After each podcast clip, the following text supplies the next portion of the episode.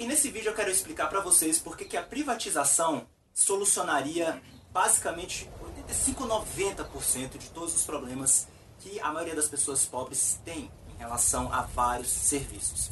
Bom, você deve ser o tipo de pessoa, pô, é, pensar, ah, certos serviços deveriam realmente ser privatizados, né? Tipo, a Petrobras, que, pô, tá uma merda, né? Devia privatizar mesmo, porque todo mundo só rouba ela. Die, you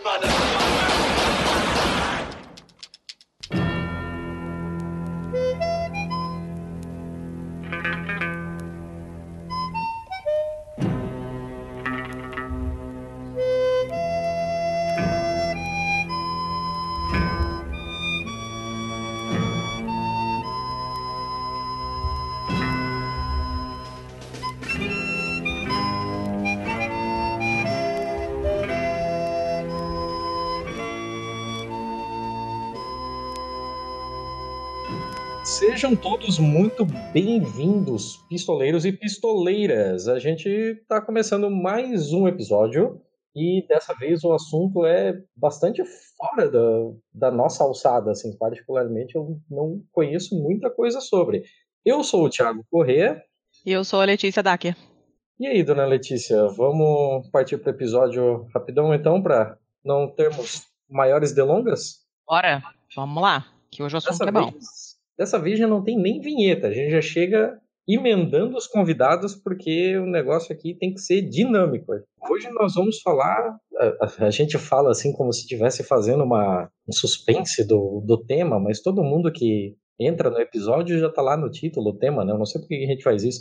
Mas hoje a gente vai falar sobre o pré-sal. O pré-sal é um assunto aí que já esteve tanto na moda e hoje ele tá tão caidinho, não sei o que aconteceu. Hoje a gente vai descobrir melhor o que, que aconteceu. Eu vou começar dando as boas-vindas em ordem alfabética para Amanda. Olá, Amanda, seja muito bem-vinda.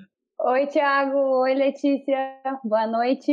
Estamos aqui para discutir esse tema polêmico, mas de extrema importância para o futuro do país, o pré-sal.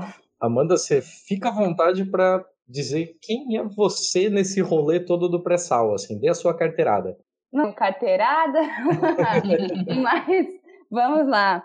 É, eu sou Amanda, eu hoje trabalho na Petrobras e trabalho na Petrobras já faz é, oito anos. E eu estou aqui é, para tratar. Na verdade, eu comecei, entrei na Petrobras, eu já entrei direto na área de desenvolvimento de projetos para o pré-sal.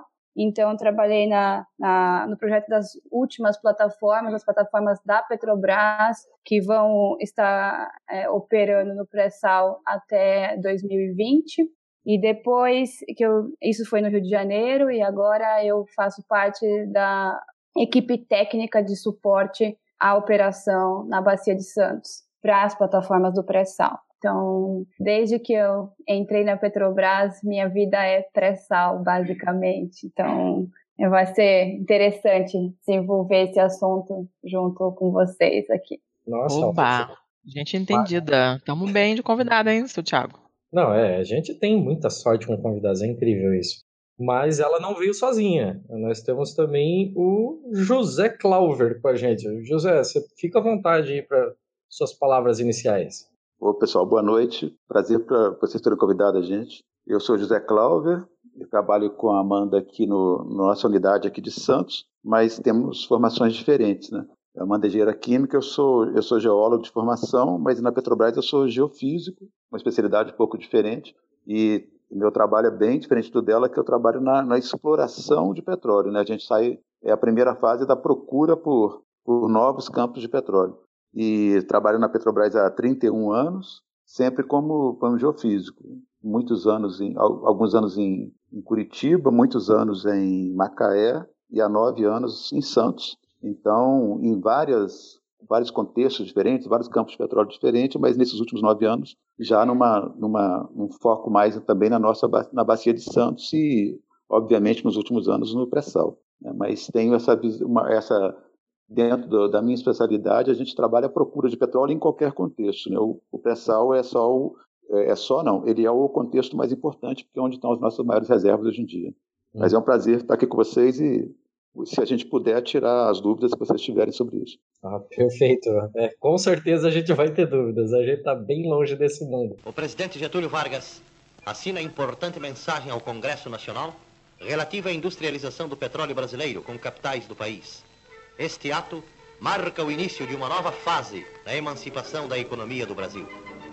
A assinatura da mensagem, realizada na sala de despachos do Palácio do Catete, é solene estando presentes todos os ministros de Estado, o prefeito do Distrito Federal, os chefes do Gabinete Civil e Militar da Presidência da República e ainda representantes da imprensa e do rádio.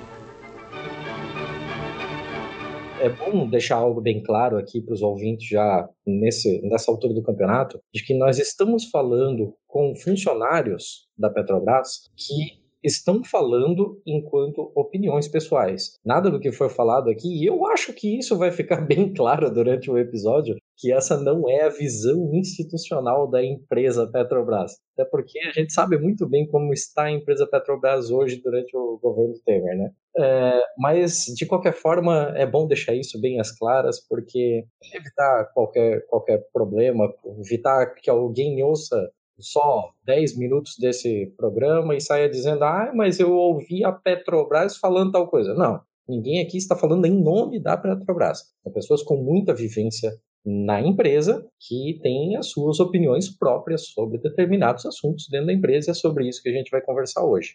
Uh, dona Letícia, eu estou achando que eu estou falando demais. Você está muito quieta. Hoje eu tô quieta mesmo, você já sabe.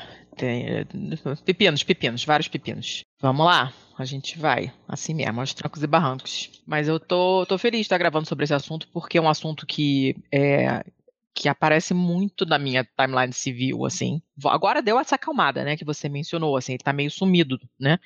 Mas já foi muito falado erradamente, é, por gente que não sabe o que tá falando, já foi usado como argumento idiota para um monte de, para justificar um monte de besteira. Então eu tô achando ótimo ter pessoas que realmente sabem o que estão falando para poder é, é, participar aqui com a gente, explicar pra gente direitinho. Eu acho que a primeira pergunta, que é a mais óbvia, é o que, que é exatamente o pré-sal. Porque saem essas notícias, um milhão de notícias, todo mundo comenta sem saber o que, que é. Ninguém está sabendo. Por que, que tem esse nome? O que, que é exatamente? Né? Em, em termos fáceis que a gente consegue explicar para qualquer um. Por favor. É, é muito interessante porque eu, eu, concordo que é uma expressão muito bizarra, né? Que as pessoas veem e não diz nada. Sal para a maioria das pessoas é sal de cozinha, né? Uhum. Então, é, isso é só porque ele, a gente tem hoje uma camada geológica formada na história da Terra há mais de 100 milhões de anos atrás, na, e ela foi formada num, num, num, ambiente, as rochas vão se depositando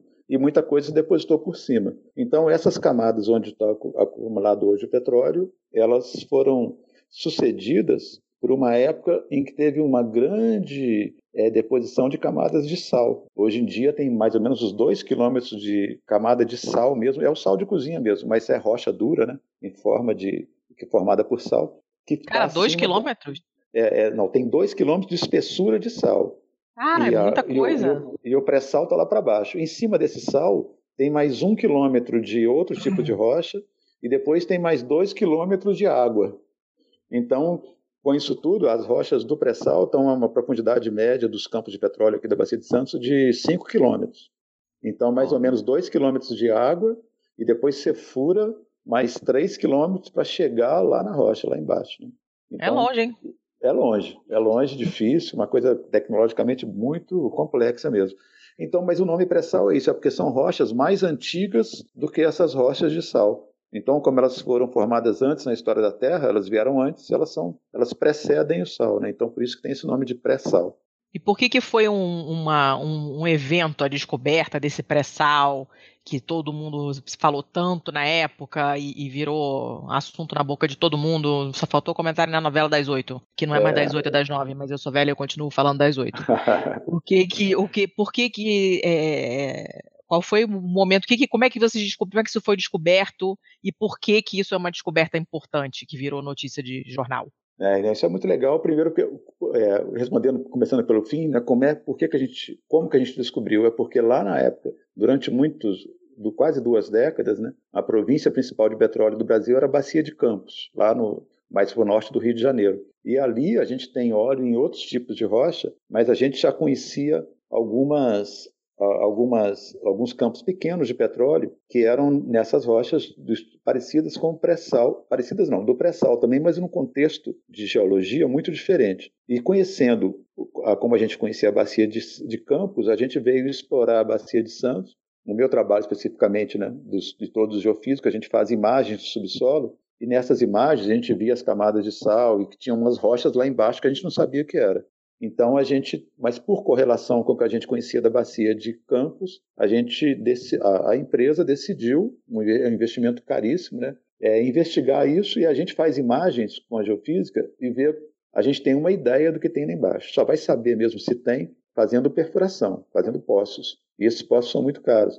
Então depois da gente ter esse estudo geológico de muitos anos analisando os tipos de rocha que estavam abaixo do sal aqui na Bacia de Santos. Por volta de 2005, 2006, a gente fez os primeiros poços e aí, é, depois de, de vários desafios, que a gente vai falar muito deles aqui ao longo da entrevista, a gente conseguiu chegar lá embaixo do sal, a 5 km de profundidade, e encontrar petróleo. E a coisa é, virou uma coisa muito importante, porque as reservas que, estão, que a gente foi descobrindo ao longo do tempo abaixo do sal são muito grandes. Né? Então, o Brasil no cenário mundial do petróleo, ele passou com outro patamar depois do pré-sal, que a gente tinha uma certa quantidade de óleo descoberto, que era, era a Petrobras era uma empresa grande, já conhecida mundialmente, muitas décadas, mas ela simplesmente dobrou de tamanho com a descoberta dos campos do pré-sal. E, e, além de tudo, a qualidade do petróleo do pré-sal é muito melhor do que lá na bacia de Campos. Então a gente, a gente deu, a gente descobriu reservas imensas de petróleo, de muitos bilhões de barris de petróleo, e esse petróleo tem uma qualidade muito melhor do que o que a gente já conhecia em quantidades muito menores. Então, a coisa ficou muito importante por isso. A gente descobriu muito petróleo, nós viramos um, um, um, um player importante do mercado mundial de petróleo de, e, e o nosso país hoje tem reservas de petróleo muito significativas em termos mundiais. E, além de tudo, petróleo de muito boa qualidade. Então, quando a gente tem petróleo bom em grande quantidade, a gente está falando de muita riqueza, né? de muito dinheiro que a nossa, o nosso país, de muita riqueza mineral para o nosso país. E aí essa foi a grande, o grande boom e a, a, grande repercussão mundial que isso teve a partir de 2008, principalmente quando a gente começou a produzir. Porque e a, a importância vem disso, é muita coisa e, e, com petróleo de ótima qualidade que tem ótimo preço no mercado mundial. José, só para a gente alinhar um pouquinho as nomenclaturas, quando você fala da bacia de Santos é a mesma coisa que falar do campo de Libra? Não, o campo de Libra é um campo de petróleo. A bacia de Santos é uma, uma área, uma, a, gente, a gente, bacia já é um termo geológico, né? mas é uhum. uma área de deposição de rochas que abrange desde mais ou menos da altura do, da cidade do Rio de Janeiro, em alto mar, até quase Santa Catarina. Né? Então a bacia de Santos acaba um pouquinho para cima de, de, da ilha de Santa Catarina, em Florianópolis. Né? Então a gente, toda essa, essa região em alto mar, é a Bacia de Santos. Dentro da Bacia de Santos, nós temos hoje descoberto uma quantidade grande, eu nem sei o número exato, mas mais de 20 campos de petróleo no pré-sal. São mais de 10 campos de petróleo, ah, de, campos de produção, né, hoje. De produção, é. E descobertas tem mais de 20 Isso. áreas. E, e, Libra é uma dessas áreas. Uma área imensa, um campo muito grande, mas é só mais, uma, mais um dos campos. Ah, correto. É, a, gente, a gente volta e meia ouve falar sobre as baías, sobre os campos, às vezes fica um pouco nebuloso essa, essa nomenclatura, não se sabe se é uma micro-região dentro de uma região maior, se é um outro pedaço. Eu realmente, assim, eu moro muito próximo do litoral norte catarinense e eu não sabia que aqui ainda era considerado Baía de Santos. Isso é bem curioso para mim. Ah, se você me permitir aí, Tiago, queria só dar uma, fazer um adendo ao, ao que, o, que o José estava falando a respeito do porquê esse frenesi todo com relação ao pré-sal. É, é, muito importante deixar claro que na época que a Petrobras fez a, a descoberta é, do pré-sal. Inclusive, é, é, estamos gravando esse podcast numa época boa, porque a Petrobras está comemorando hoje 10 anos da primeira produção dentro do pré-sal, né? Então, a, a, hoje, a gente, é, hoje a gente comemora, não hoje, não no dia do calendário, mas o ano de 2018. Esse mês a gente está comemorando é, 10 anos da primeira produção, né? A primeira produção do primeiro óleo. Quando eu digo primeiro óleo, a gente conseguiu colocar um navio de plataforma para retirar o óleo lá de baixo e começar a produção. Então faz 10 anos isso, então isso é um marco para a gente hoje. É até, até interessante isso pela época que nós estamos gravando esse podcast. É, então, é importante deixar claro que a época, a Petrobras, é, quando, quando Petrobras descobriu Libra, a província tinha o tamanho das reservas do, do Iraque, né? Então, era uma reserva de 100 bilhões eh, de barris de óleo equivalente. Apesar desse termo ser vago para as pessoas, é, dá uma ideia da representatividade desse número, porque o Iraque é um dos países dos maiores produtores de petróleo no mundo. E há uma possibilidade de que essas reservas, na verdade, cheguem a 300 bilhões de barris de óleo. Então, é muito, é muito óleo. E o Brasil, ele tinha, na época da descoberta, reservas provadas de 14 bilhões de barris é, de óleo. Então, hoje, o que a gente está falando é que da noite para o dia, a Petrobras foi lá com a experiência do, de toda a equipe técnica, de todo o conhecimento adquirido ao longo dos anos no setor de exploração e produção em águas profundas e ultraprofundas, e a gente foi lá e conseguiu descobrir uma reserva que até então a Shell tinha, tinha concessão do campo de Libra para fazer esse processo, esse processo de prospecção e de descobertas e devolveu para a ANP esse campo de Libra. A Shell perfurou até os, uma lâmina de, de d'água mais a camada de rocha que, que chegava a 4.200 metros e eles simplesmente é, devolveram para a ANP, porque eles disseram, olha, não, são campos seco, secos, nós não temos o que fazer com isso. Então é importante deixar claro que nesse ponto a gente mostra a competência da equipe técnica da Petrobras em descobrir esses campos. Então, é uma são méritos da empresa, são méritos de um corpo técnico qualificado que conseguiu fazer essas descobertas e simplesmente quintuplicou o número de reservas que o país possuía da noite para o dia. Caramba, o número, o número é absurdo, assim. Enquanto você falava, tudo que eu ficava imaginando é que se a gente continuar nessa loucura política que a gente anda e se o Trump resolveu olhar meio de cara feia aqui. Se a gente tem três vezes mais petróleo que Iraque, eu acho que é justo dizer que a gente tem três vezes mais chance de ter uma guerra aqui. É, mas Trump, é Trump, Trump, e Obama já estão olhando para isso há muito tempo, né? A gente vai chegar depois no outro assunto que isso tem tudo a ver com, com o golpe de 2016. Né? Sim, mas eu queria, sim. eu queria fazer um, um, só um adendo aqui do que a Amanda falou, que é o seguinte: em, em, em nossa defesa, antes, porque uma pessoa, por exemplo, de mercado financeiro que vê a gente falando, que a Amanda falou, acho que a gente é um bando de mentiroso. Porque hoje, no, é, esse negócio das reservas de petróleo, existe uma série de, de critérios e, e, e normas de mercado para você fazer uma coisa chamada certificação de reserva. Né? Você tem que provar que você tem lá embaixo. Então a Amanda falou muito bem que a gente tem a possibilidade de ter 300 bilhões. Essa possibilidade é muito, muito real. Porém, a, reserva provada, que é aquilo que está certificado pelo mercado e tudo, está da uhum. ordem de, de 14, 15. Então, quando a gente fala 300, aí um, uma pessoa que quer é, que quer é, desacreditar o nosso discurso, pode falar assim, pô, esses caras são loucos, né? Tem 15, ele fala 300. É porque existe uma coisa muito diferente entre aquilo que a gente já provou que está lá, e essa aí é que vai causar valorização da empresa no mercado de ações e, uma, e, e, ser certificada pelas empresas certificadoras. Isso é, isso é certo, sem nenhum erro. Mas é, a gente está sempre procurando novos postos e explorando novas áreas. E na nossa visão macro da Bacia de Santos, a gente tem essa expectativa desses números que a Amanda falou. Mas eles não são provados. Por isso que existe na classificação uma coisa meio técnica, mas só falar rapidinho, que existe a reserva provada, que é esses, esse 13, 14, a reserva que é provável, aquilo que está assim bem impossível que aconteça, e tem reserva possível, que tem mais um risco maior de acontecer ou não. Então, quando uhum. a gente fala 300, é, é, aquela possibilidade, né? A gente pode chegar lá em 300. E a gente certamente vai chegar em números maiores do que 100, que é o tamanho do, do, do Iraque, por exemplo, como a Amanda falou. Mas é só para ficar bem claro, para a gente não desacreditar os números que circulam no mercado financeiro, onde a Petrobras, se você entrar na página da Petrobras de relacionamento com investidor e olhar lá a reserva aprovada, você vai ver um número em torno de 12 a 13 bilhões, porque é aquilo que está certificado e tudo. Mas a gente, com o conhecimento técnico das bacias de petróleo, a gente sabe que esse número é aquilo que está provado, mas há, há, há, muita coisa a ser provada ainda. Né? E a gente certamente, ao longo das próximas décadas, vai retirá-la debaixo da terra, certamente mais que 100 bilhões de barris. Eu tô chocada com os números ainda, tô digerindo. É muita coisa. É, não mesmo, multiplica isso. É, mesmo ficando só no, só no 100, você já fica. É, é, que é muita coisa. 100 bilhões de barris a 70 dólares um barril, a gente está falando de 7 trilhões de dólares. É muito Cara, dinheiro. Né? É, assim, é aquilo, não, não tenho é conhecimento isso, matemático para organizar é, isso na minha cabeça. O, o, PIB do Brasil é, deve ser anual, deve ser um trilhão. Dizer, a gente está falando de, de, dinheiro suficiente para a gente revolucionar esse país. É. E, com, e, é com dinheiro do petróleo, por exemplo, que a Noruega saiu de um país de terceiro mundo na década de 60 para o país mais desenvolvido do mundo. Uhum. Então a gente está falando de, de, dinheiro de 7 trilhões de dólares, né? de 100 bilhões de barris, que é dinheiro suficiente para tornar o Brasil um país desenvolvido. E por isso que tem toda a confusão política atrás dessa história, porque onde tem muito dinheiro, onde tem petróleo, o, o, o bicho pega.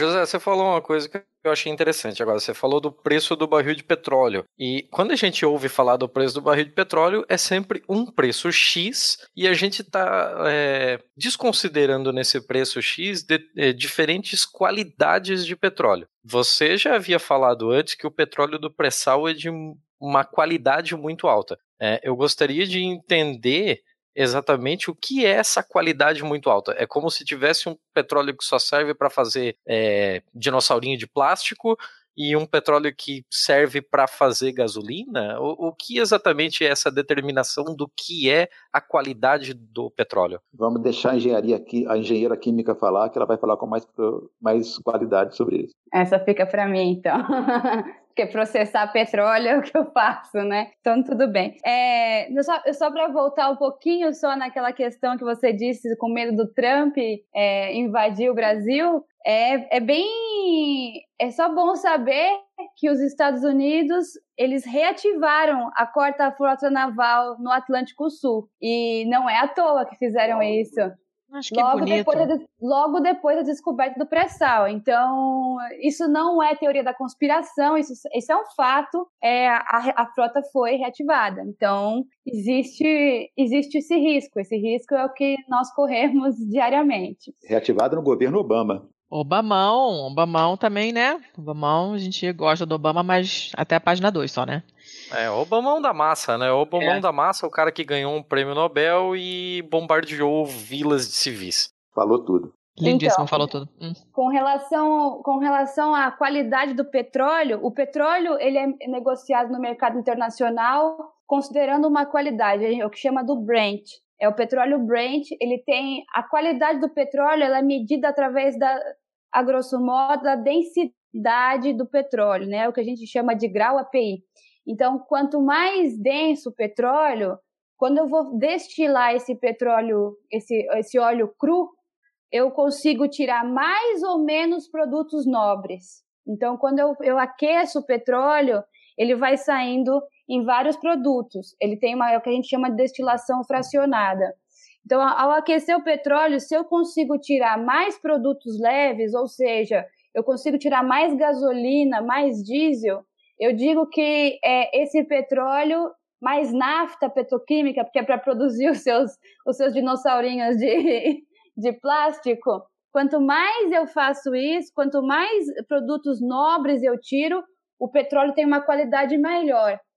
Quanto mais pesado for esse óleo, quanto mais denso for esse óleo, ao aquecer, eu não vou ter tantos produtos nobres sendo retirados e com isso é, eu diminuo a, a, rentabilidade que eu possa ter com os produtos derivados. Derivados a gente chama gasolina, nafta, petroquímica, é, diesel. Então, quanto mais nobres são os produtos que eu consigo tirar desse petróleo, é um melhor, é um, é um petróleo de melhor qualidade, é o que a gente chama de um petróleo de melhor qualidade para as pessoas é, que, não, que não são da área é, entenderem. O que o que, só que esse Brent, eu posso misturar petróleos, então eu tenho um petróleo ruim, de uma densidade alta, e tenho um petróleo de uma densidade um pouco mais baixa. Quando eu misturo eles, eles vão atingir um ponto de equilíbrio e esse, essa nova densidade é a densidade é uma densidade que eu posso trabalhar essa, essa variabilidade para conseguir tratar eles nas refinarias que nós temos porque nem toda refinaria consegue processar todo tipo de petróleo. Então é, é importante ficar claro isso, que a gente precisa de um petróleo de uma qualidade X para conseguir processar no nosso parque de refino. E esse Brent, ele é um somente um, um é uma densidade de um petróleo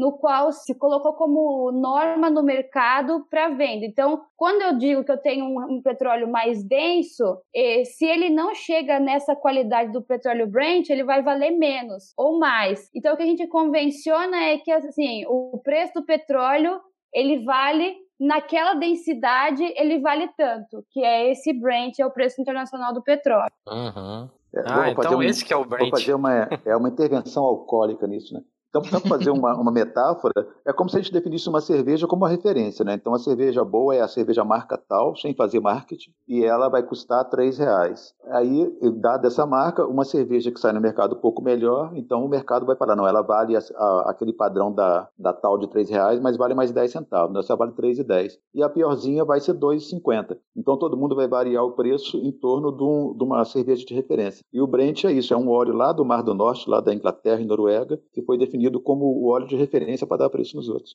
Ah, saquei. E eu me lembro que na época, é, quando começou a aparecer isso também, muita gente dizia que essa coisa do pré-sal era uma balela, não, não tinha nada que estar tá comemorando, porque era um petróleo muito difícil de extrair e que acabava saindo muito caro e que a gente não tinha tecnologia e que a gente tinha que comprar tecnologia para explorar e que por isso não valia a pena e que era melhor vender logo e entregar para, sei lá, quem tivesse a fim de pagar uma pichincha. Como é que a gente explica que não é isso, bebê? para as pessoas. É Essa aí, galera pagou a língua bonita. É. Ah, e, pior não, é, que e, é, e é bacana o seguinte, que o cara falou assim, alguém já disse lá atrás, é muito difícil. É muito difícil mesmo, né? E a Amanda falou lá atrás, né, é, os empregados da Petrobras descobriram isso. Eu prefiro até usar uma outra expressão. Os brasileiros descobriram isso, né? Assim, os empregados da Petrobras são todos brasileiros. Então a gente não existe coisa mais mais forte para acabar com a síndrome de vira-lata do brasileiro do que a tecnologia desenvolvida na Petrobras com o pré-sal, por exemplo. Né? A gente tem desafios tecnológicos que tem uma, uma instituição americana que faz o, o Oscar da indústria do petróleo, que chama OTC. E a gente ganhou esse, esse Oscar três vezes, porque assim, nós, quando a, quando a Amanda falou da Shell que desistiu do bloco de Libra, ela desistiu por quê?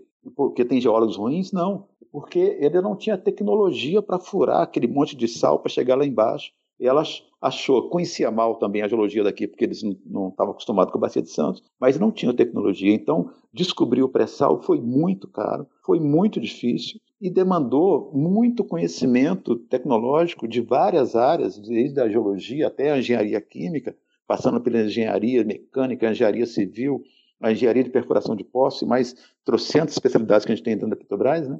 e todas, todas essas tecnologias desenvolvidas no Brasil por brasileiros. Então a gente foi muito difícil quando o cara falou assim, ah, muito difícil descobrir isso era. É, foi muito caro perfurar esses poços, foi. Mas como a gente disse lá atrás, são poços, são campos de petróleo de qualidade altíssima e são imensos. Então, é assim, todo o dinheiro que a gente gastou para descobrir isso vai ser recuperado com muito lucro, porque ah, os campos são muito produtivos. E aí entra a história do, dos custos, né? A gente por exemplo, é, o, os custos estão muito ligados ao tempo que se demora para furar um poço. Então, a gente furava, quando a gente descobriu o petróleo, volta de 2010, por exemplo, para furar um poço até 5 km lá embaixo, demorava cerca de 300 dias.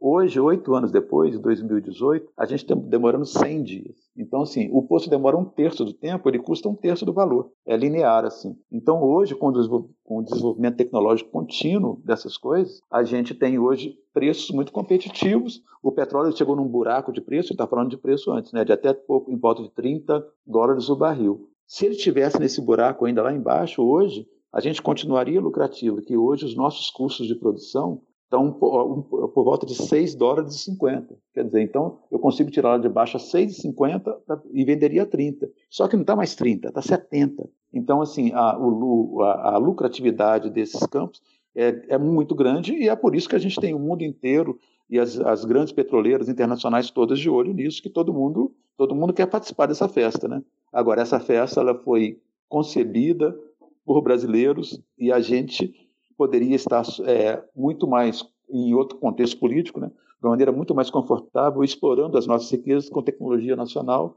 gerando riqueza para o nosso país. Estamos fazendo isso, mas hoje já num contexto muito mais adverso por conta das mudanças políticas do país nos últimos dois anos. Enquanto o homem que pesca utiliza anzóis, iscas e redes, os pescadores do petróleo trabalham com técnicas modernas que eles próprios ajudaram a desenvolver. A ciência substitui a paisagem marítima pelo cenário de um complexo industrial. Engenheiros, técnicos e operários executam projetos pioneiros que darão ao mar a sua dimensão de extraordinária fonte de riquezas. Só para complementar a, a informação que foi dada sobre os três prêmios que a Petrobras ganhou da OTC, o primeiro foi em 92, foi ganho por causa do campo de Marlim, na Bacia de Campos, por conta de um conjunto de projetos que viabilizou a produção de petróleo em uma profundidade de 700 metros, que era o recorde para a época.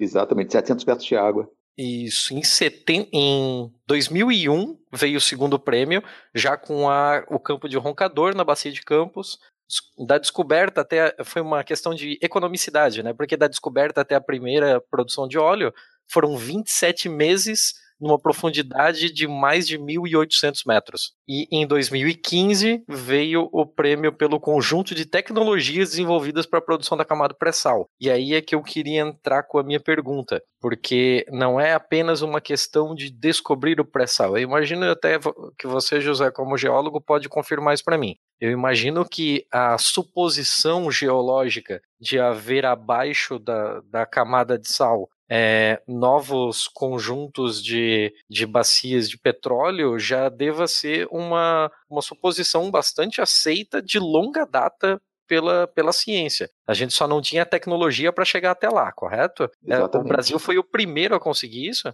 Eu não sei te afirmar se foi o primeiro em camadas abaixo do sal, mas certamente foi o primeiro em camadas de sal tão espessas, né? Porque a gente tinha é, furar poço profundo é difícil. E uhum. até, até a época anterior ao pré-sal, você, a gente furava poços profundos, como marlim, roncador, que você falou, mas um tipo de rochas mais comuns na bacia sedimentares, que elas são mais rígidas. E o sal é uma rocha um pouco mais plástica, e, a, e ela, por exemplo, você pode furar um poço e o poço desmoronar, simplesmente porque ele é menos consolidado.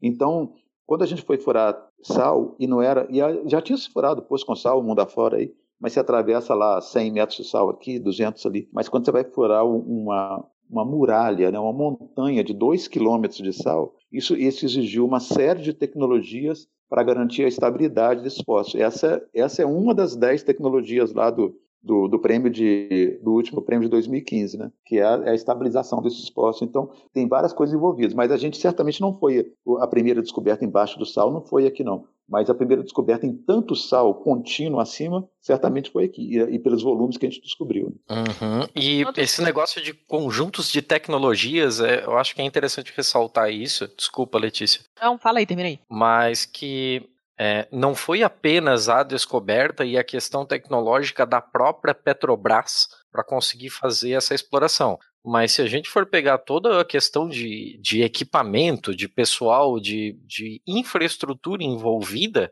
para isso. Eu até peguei alguns números aqui. Foram 20 plataformas de, de perfuração, 47 embarcações de apoio, 3 navios de lançamento de tubos em águas profundas, 13 helicópteros. Então é toda uma questão de infraestrutura que praticamente toda ela também é 100% nacional, correto? Ah, a época que a Petrobras fez as descobertas do pré-sal, ela sabia que teria que desenvolver toda uma cadeia, toda uma indústria para conseguir produzir o que tinha de óleo lá embaixo. Então, a Petrobras, isso, isso passa desde questões é, de perfuração, de descoberta mesmo, as, as técnicas usadas para descoberta do pré-sal, a, a, a, perfuração, que foi o que o José falou a respeito da, das, das lâminas, de, da lâmina d'água, mais a camada de sal. Então, precisou se desenvolver equipamentos apropriados para esse novo tipo de, esse novo, essa nova descoberta e toda uma cadeia logística, porque antigamente, antigamente, mas as, as, plataformas que ainda operam na bacia de Campos, elas estão localizadas muito mais próximas da brasileira.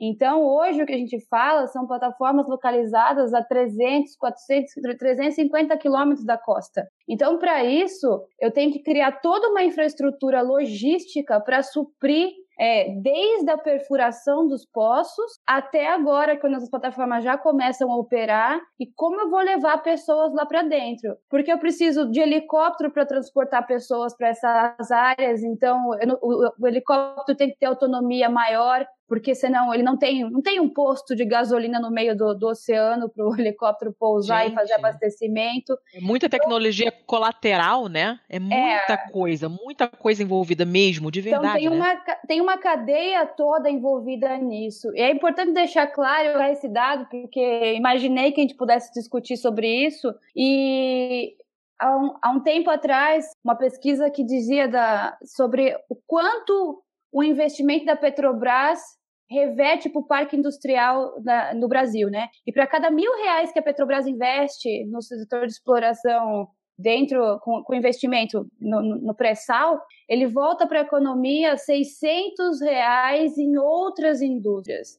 Então, isso ele está falando só de indústria, né? Que foi o quando teve a descoberta do pré-sal, estava muito em alta ainda a questão do, do conteúdo local tecnologias no Brasil para fazer com que o Brasil pudesse deixar de ser uma colônia e passasse a ser um player importante no mercado internacional. Então, era, o pré-sal, na verdade, é, é a melhor oportunidade que o Brasil pode ter, porque ele, ele envolvia praticamente todos os setores da economia no Brasil, desde serviços, é, é como você vai levar novas pessoas para trabalhar no meio do mar, é, o setor industrial desenvolvendo novas tecnologias para suprir essas plataformas, é, é, todo um, é toda uma cadeia é, de investimento que retorna para o Brasil é, da maneira que nós precisamos, em forma de tecnologia e, e, fazendo com que a gente deixe de ser um, o eterno país do eterno país do futuro e passe a ser o país que a gente realmente quer agora. Uhum. Então, é, é, é, importante falar isso, é importante ressaltar que não é só a Petrobras, não é a empresa que está se desenvolvendo, uhum. mas é um projeto de país. O pré-sal passa por um projeto de país. No porto, a construção de uma plataforma fixa requer equipamentos de grande porte. Tubos de aço, homens e soldas fazem o cenário do mar. É a nossa primeira experiência para a obtenção do petróleo dos campos marítimos em águas profundas. Ah, isso é uma coisa que, que, eu, que eu, você foi falando agora e eu, eu tô me lembrando, né? Eu sou tradutora, eu trabalho atualmente como tradutora. E eu comecei a traduzir é, no Rio para uma. Era uma escola de línguas que depois se concentrou mais na tradução e eles se especializaram em petróleo. Como eu não sei nada dessa área de petróleo, é, eu normalmente eu faço as traduções da parte médica, né, dessa agência. Mas eu já traduzi muita coisa para a área de petróleo que na verdade era a parte médica, porque eram as descrições de todos os itens, de todas as especificações das enfermarias nas plataformas. E eu me lembro que a primeira vez que eu fiz isso, esse tipo de trabalho, já fiz vários, era muito grande o documento, porque era muita coisa, os números eram todos muito grandes. E como era uma coisa muito especificada, então era assim: a pia do banheiro tem que ter não sei quantos centímetros, e eu me lembro que na época eu fiquei pensando, gente, mas é, é toda uma indústria paralela para servir essas especificações. Tenho certeza que isso, alguém vai ter que mandar fazer uma máquina nova para fazer as coisas nessa medida, com essas especificações que a Petrobras pede, porque são aquelas que funcionam na plataforma. E aí você tem a formação de uma cacetada de gente que não tem necessariamente alguma coisa a ver com petróleo, mas você tem um monte de outras pessoas que, que é, de alguma forma indireta, trabalha com o esquema todo da Petrobras. Né? Nesse caso, era uma, uma enfermaria, então eles falavam o número de pessoas, de médicos, de enfermeiros que tinham que ser treinados por não sei quantas horas, e turnos disso e turnos daquilo. E, e, obviamente, é um treinamento super específico, porque é um, é um time muito diferente de tudo, né? Uma plataforma offshore. E, e aí eu fiquei muito bolada assim com o tamanho do negócio. É muita gente envolvida, né? Muita, muita, muita mesmo. E o desenvolvimento de tecnologia que acontece, é, inclusive de maneira indireta, né? É, como coisas desse tipo. Como é que eu vou desenvolver, como você falou, um helicóptero que tem uma autonomia de voo maior? Como é que eu vou inventar uma máquina que faz uma pia de canto do tamanho que a Petrobras quer? De um material que funcione melhor é, no mar, para ser menos corroído. Tudo isso acaba sendo uma reação em cadeia que é muito bom para o país, né? Você tem de, de, de, de, lambuja, você tem o desenvolvimento de outras coisas não diretamente relacionadas ao petróleo, né? Então é realmente é uma questão de, de, de desenvolvimento de vários pontos de vista diferentes, né? É legal de, de, é, o... de pensar nisso, nesse, nesse eu, eu, tenho até, sim, sim. Eu, eu, tenho até isso, é, um isso... É relato quanto a isso, porque o meu pai trabalhou em uma empresa que uma determinada parte dela e e essa parte era praticamente 90% do faturamento da empresa, ou seja, a Petrobras era a responsável pela existência daquela empresa. Meu pai trabalhou numa empresa aqui em Joinville chamada Interfibra e ela fazia uns compostos de é, tubos e conexões. Para tubulação, é, revestimento para tubulação, esse. Sim, tubos e conexões com resina e epóxi reforçado com fibra de vidro, que era justamente para conseguir resistir à pressão, né, para perfurações e tal. E é um negócio extremamente especializado. É, até onde eu sei, na época que meu pai trabalhava lá, era uma coisa que eu acho que três empresas na América do Sul inteira faziam. Uma era a empresa do meu pai, a Interfibras, uma era a empresa que fazia para a PDVSA venezuelana e a outra eu desconheço, não vou lembrar de cabeça assim, mas é, a gente começa a ter uma noção da magnitude que tem a operação da Petrobras. Né? É, é, muito bacana vocês falarem isso, que é o depoimento de duas pessoas que têm nada a ver com petróleo, né? que a gente vê como é fácil trombar com alguém que tem alguma coisa a ver com petróleo, porque a gente está falando de uma empresa que movimenta cerca de 30% do PIB do Brasil. Não ela sozinha, obviamente, mas ela mais seus fornecedores, a cadeia produtiva toda. Né? Uhum. Então, assim, a, é isso, só esse número, um terço da riqueza do país tem a ver com o mercado de petróleo. Né? E é muita coisa, por isso que a gente tem que ter um zelo grande pela, pela riqueza que é nossa, do povo brasileiro. Né? E eu queria só fazer a sugestão também, falando que a Amanda falou da distância e tudo, quem quiser depois dar uma gulgada e procura por. É, existem mapas na internet das plataformas da Petrobras, você vê que a gente está falando de uma cidade em alto mar, né, a 300 quilômetros lá no meio do oceano. Você vai ter uma série de plataformas com milhares de pessoas que estão lá agora, nesse momento, trabalhando dia e noite. E se você digita lá, por exemplo, é, pré-sal, rota 1, rota 2 no Google, você vai ver um mapa de um gasoduto que sai aqui da costa São, do, do, litoral de São Paulo e Rio de Janeiro, que vai até Macaé, lá no Rio de Janeiro, o outro que vai dar lá na Baía de Guanabara, e um terceiro que dá aqui em Cubatão. Quer dizer, a gente tem uma tubulações de centenas de quilômetros a profundidades aí de 2 mil metros de água correndo é, pelo, pelo litoral para poder chegar em terra. Né? Então, isso é um, uma parafernália tecnológica, um investimento bilionário que você vai e esses mapinhas vão dar noção da dimensão dessa cidade é, em cima do mar e de outra parafernália submarina toda que a gente tem para escoar esse petróleo lá dos campos em alto mar para a terra. Né? Uhum. A gente está acostumado, a gente está acostumado a ver no Brasil, né, um processo exploratório do país, né? A gente nunca está acostumado a, a, ver o país se desenvolvendo, né, em termos de tecnologia e tudo. E a Petrobras, por exemplo, tem o tem o CEMPS. O CEMPS é um, é um centro de referência é, mundial, na verdade, no setor de energia, né? Então, a, a, missão do próprio SEMPS é, de certa forma, antecipar soluções tecnológicas, né, em produtos e processos que a gente possa precisar durante, durante a, a exploração, nesse caso do, do pré-sal. Então, a gente tem aquela minha visão patinho feio, né? Nós temos, ah, nós não, não produzimos nada, tal. Isso é a maior balela. Ai, porque, brasileiro é na verdade, chato, né? o Brasil Ai. É muito chato, o brasileiro é chato e a Petrobras é o maior exemplo, da, é, é uma empresa que, de certa forma, representa o poder de inovação e de fazer acontecer do, do povo brasileiro.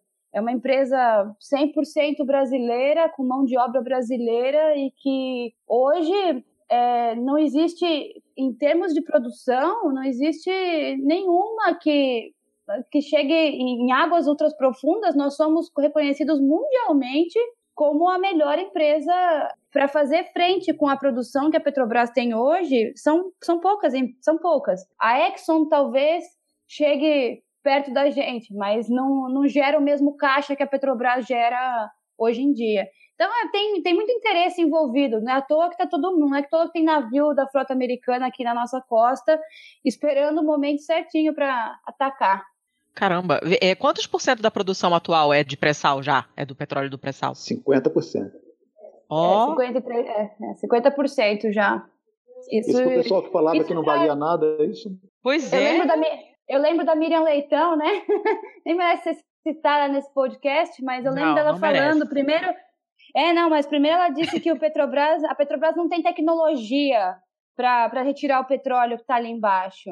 E depois, assim, ela teve que mudar de opinião, porque começou a ver que a Petrobras começou a produzir, né, com, com a FPSO dos Reis, começou a produzir, e ela falou assim, não, então é, é, o custo é muito alto. E hoje a gente sabe que o custo do pré-sal, obviamente, ele é mais alto do que um campo do pós-sal, mas ele ainda é um campo rentável. Ele ainda, a gente gasta 8,50 para produzir, então ainda é, é, rentável. Ela falou muita coisa, então é, é, é difícil você tentar argumentar com pessoas que estão longe da realidade, né? Que não conhecem, que não conhecem o, como é a produção.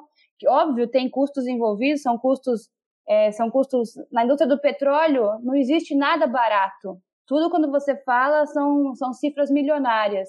Mas mesmo assim, a Petrobras foi lá, perfurou e conseguiu extrair petróleo a um preço competitivo. E hoje, com o preço do barril do petróleo, definitivamente a empresa volta ao papel de, de, de player internacional dentro da área de, da área de produção. Eu, eu queria complementar isso só com um depoimento seguinte, que é, é para falar de tecnologia. Hoje, um, um, um especialista da Petrobras, qualquer área de geologia, de geofísica, de engenharia de perfuração, engenharia de reservatório, engenharia de produção, engenharia química, qualquer outra especialidade, ele conversa de igual para igual com qualquer outro especialista do mundo. Né? Assim, o Brasil não é subdesenvolvido quando se fala de petróleo. Nós somos iguais aos melhores. E quando a gente fala de exploração em água ultra profunda, os outros sentam para nos ouvir, porque os, os bons somos nós.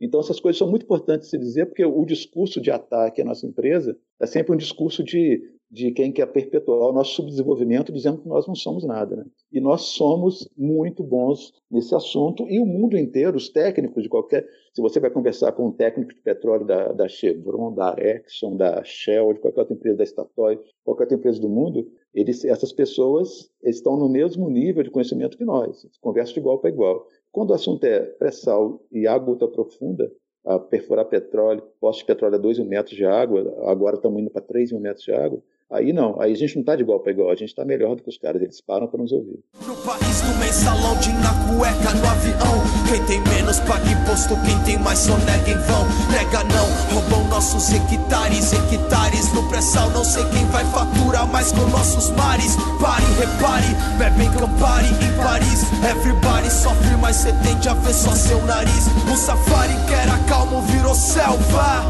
Mesmo se ninguém chegou lá, nada impede que eu vá. Bem, é, agora eu acho que a gente entendeu um pouquinho do, exatamente de qual é a do pré-sal e de qual é a da Petrobras nisso tudo. A gente já deu uma aquela enaltecida e encheu um pouquinho aquele ego que a gente tanto custa para ter orgulho de ser brasileiro, né? Pra eu acho que agora... a síndrome de a síndrome de vira-lata de quem tem, né? E tem gente que ainda tem isso. Sim, é incrível, mas Amanda, eu posso te garantir que se tem um lugar em que a Miriam Leitão merece ser citada é nesse podcast, porque a gente não tem o nome de Pistolando à toa. Eu acabei não explicando isso para vocês no começo, mas aqui nesse podcast nós é, temos o linguajar completamente liberado, falamos palavrão mesmo, e ele não só é liberado, como inclusive é enaltecido e encorajado. Então, se vocês ficarem perder o controle, não tem problema, que a gente aqui também não tem muito freio, não. Com relação ao, ao rolê da Miriam Leitão, e agora a gente já vai caminhar. Uh, nossa com relação ao rolê da Milena, então agora a gente vai caminhar um pouquinho da parte técnica do rolê e agora nós vamos um pouquinho mais para a parte política do rolê. Inclusive, eu, é, é, só um adendo, eu não vou entrar muito a fundo nisso, mas agora que a cagada está toda feita, parece que nós estamos gravando isso no dia 16 de setembro, 18 de setembro. E parece assim que do nada, de repente, no dia 16, domingo agora, a Globo descobriu o pré-sal. A, Globo descobriu, a, a, saiu no, no jornal O Globo, e eu vou abrir aspas aqui, ó. É, abre aspas. O pré-sal brasileiro se tornou a fronteira petrolífera mais atraente do mundo. É, e a redução de custos proporcionada pelos avanços tecnológicos empreendidos pela indústria do país. Olha só que legal, agora que aquela merda toda que eles fizeram, aquele golpe ridículo, e agora que lotearam a porra do patrimônio brasileiro inteiro, agora, nossa, que incrível pré-sal, olha quanto potencial que a gente tem. Que tal vender pra Chevron, filhos da puta? É...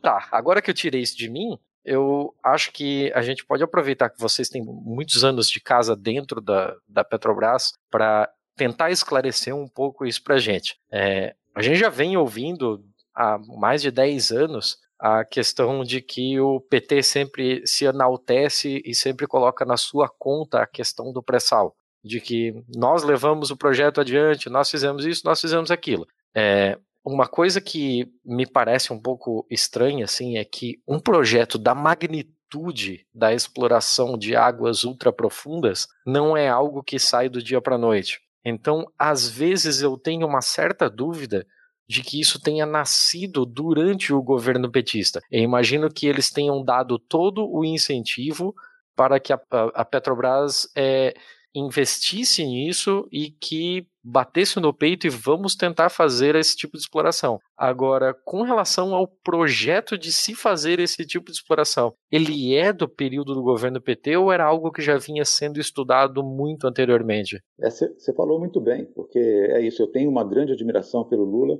mas é, é o que você falou, nada, em tecnologia, nada acontece de um dia para o outro, né? São anos, claro. anos de pesquisa. Então, assim, é, a, a, descoberta do pré-sal ocorreu durante o governo Lula, mas, por exemplo, a gente tinha um programa na Petrobras chamado Procap 2000, que era um programa de capacitação para conseguir produzir petróleo a lâminas d'água a profundidade de, de oceanos de 2 mil metros. E essas coisas é, são programas tecnológicos lá no centro de pesquisa que a Amanda falou, na Ilha do Fundão, aí no Rio, que, que, se, que foram estudados por décadas. Né? Então, assim, a gente sabia que, à medida que fosse procurar mais petróleo, a gente tinha que caminhar mais para dentro do oceano, para águas mais profundas, e a gente veio é, pesquisando tecnologias para isso desde os anos 80, quando estava lá é, perfurando em 200, 300 metros de água na Bacia de Campos, no final da década de 80, perfurando lá o campo de Marlim, que já foi o maior em, em mais ou menos mil metros, foi um desafio imenso. E aí ganhamos o prêmio, como você falou lá atrás. Uhum. Desde essa época, Sempre que a gente tem domina a tecnologia num determinado ambiente, a gente já nos prepara tecnologicamente, estudando e pesquisando para conseguir novos desafios. Então a gente a gente perfurou e descobriu os postos do pré-sal depois de décadas de pesquisa que vieram com todos os governos anteriores. Né? A Petrobras tem uma história contínua de desenvolvimento tecnológico desde, desde quando foi fundada, em 1954. Então, é o, o mérito do, do, governo Lula, como você falou, Lula e Dilma, mas principalmente Lula, foi o que você falou, é de, é de dar autonomia técnica para a Petrobras é, é, bancar os projetos caríssimos para perfurar o sal, para perfurar os campos do pré-sal. Então, assim, num, num, se a gente tivesse num, num, governo entreguista, a gente certamente teria uma situação falar, cara, vocês vão furar poços aí que custam 10 vezes mais que um poço na bacia de Campos e não sabe nem se tem nada lá embaixo, esquece isso aí. Por quê? E, e quem desse uma opinião dessa não seria uma opinião ingênua, porque vai sair caro, não. É porque também tem todo o lobby das outras empresas para falar, não, isso aí é muito difícil, isso não é para brasileiro, temos que abrir o mercado para os outros e tudo. Então, o mérito do, dos governos é, do PT foram bancar e dar autonomia para a empresa para poder investir pesado. Isso tem tudo a ver com outro assunto depois, que é a dívida da Petrobras, né? para uhum. investir pesado para poder é, explorar, descobrir petróleo e explorar o pré-sal. Então, ele, ele tem esse mérito de, de termos bancado e ter acreditado nas, nos, nossos, nos nossos projetos. Mas, certamente, o mérito é, da, de desenvolvimento das tecnologias nacionais que levaram à descoberta do pré-sal são um mérito dos brasileiros, de, de, um mérito que veio sendo acumulado, um conhecimento acumulado ao longo de décadas. Então não tem a ver exclusivamente com o governo de PT de forma alguma. Né? A gente Sim, tá, é. O centro de pesquisa foi, foi fundado, por exemplo, lá nos anos 70, na Petrobras. Né? Então são pelo menos 45 anos aí de, de pesquisa, lá na época da ditadura militar ainda. Então a empresa tem desenvolvimento contínuo de tecnologia e, e, o, e, o, Lula, além de ser um grande político, ainda é um cara sortudo. Então deu a sorte de, no governo dele, a gente descobrir aqueles campos. Né? Mas o mérito, o mérito não é exclusivo dos governos PT de forma alguma. Sim, é aquela questão de justiça seja feita, né? Por mais que os grandes avanços tenham aparecido no governo dele, é, não, a gente tem que um, entender que... um governo neoliberal e falar assim, acaba com essa Petrobras, isso é, vamos abrir o mercado, vamos deixar isso para as empresas internacionais. Né? Então, é, a gente tinha, teve, teve a felicidade de ter um governo de visão nacionalista, preocupado com o desenvolvimento nacional, com o desenvolvimento, com, com a diminuição da miséria do povo brasileiro, e com isso bancado os nossos projetos. É, você deu a deixa, então eu já vou deixar a conversa correr para você falar da questão da dívida da Petrobras. Já que você tocou no assunto, fica à vontade para falar sobre.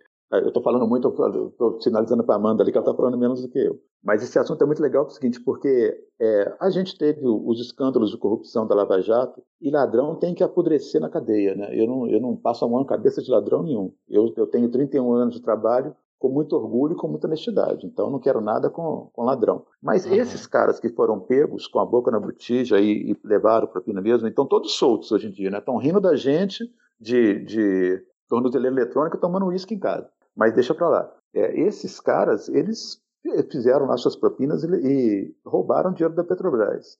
Por mais que esses ladrões tenham roubado, isso, em termos percentuais, não tem nada a ver com a dívida da Petrobras. Né?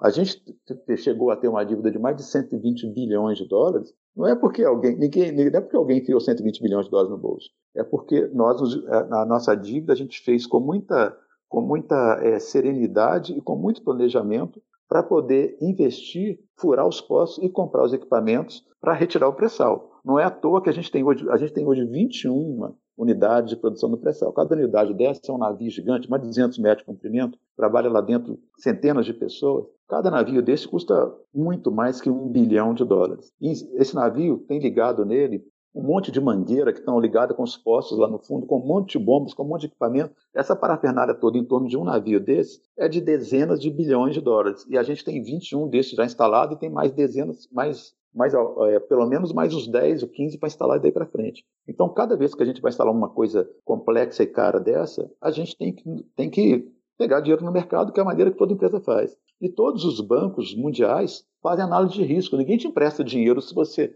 se eu chegar lá amanhã e falar assim, ah, eu, eu sou geólogo, eu quero virar consultor de prédio aqui em Santos, quero fazer um prédio ali de 30 andares, vai custar 100 milhões de reais o gerente vai me mandar pastar. Eu não entendo nada de construção de prédio e não tenho nada, é, o risco dele prestar dinheiro é altíssimo. Os, as empresas, os bancos internacionais que prestaram dinheiro para a Petrobras emprestaram rindo, porque a gente já tinha descoberto o pré-sal, porque sabiam que era dinheiro para desenvolver para, para comprar equipamentos e desenvolver plantas de produção de petróleo, que eram muito caras, mas que implantadas vão, iam, vão permitir uma produção imensa que vai dar um retorno garantido. Então, o risco desse, desses bancos, quando, quando emprestou, foi muito baixo. E a gente vai amortizar essa dívida sem o menor problema, com maior tranquilidade nos próximos anos. A gente sempre faz dívida para investimentos grandes, as, os, os, empréstimos são sempre de longo prazo, né? a gente paga isso em 10, 20, 25 anos, 30 anos. Então, assim, a amortização desses investimentos não é problema nenhum. E a gente já vem nos últimos anos diminuindo o endividamento, diminuindo até de uma certa forma exagerada, mas é uma questão gerencial da empresa no contexto político de hoje, da gente vender ativos para diminuir a dívida. Mas é, a gente, mesmo sem fazer nada disso, a nossa, a, o nosso planejamento financeiro para pagar essas dívidas ao longo dos próximos 10, 15, 20 anos está perfeitamente sanado. E os bancos continuam nos emprestando dinheiro porque a gente, nós somos um cliente de baixo risco, com com o rating, né, com a avaliação financeira das agências, sempre muito alto, porque a gente tem uma riqueza muito grande lá debaixo da terra, a gente já provou que tem tecnologia para tirar, então a gente só precisa do dinheiro para comprar a parafernália toda para pôr aquele óleo para fora. Mas, é, feito isso, a gente certamente vai, vai amortizar essa dívida, como já estamos fazendo ao longo do tempo. Né?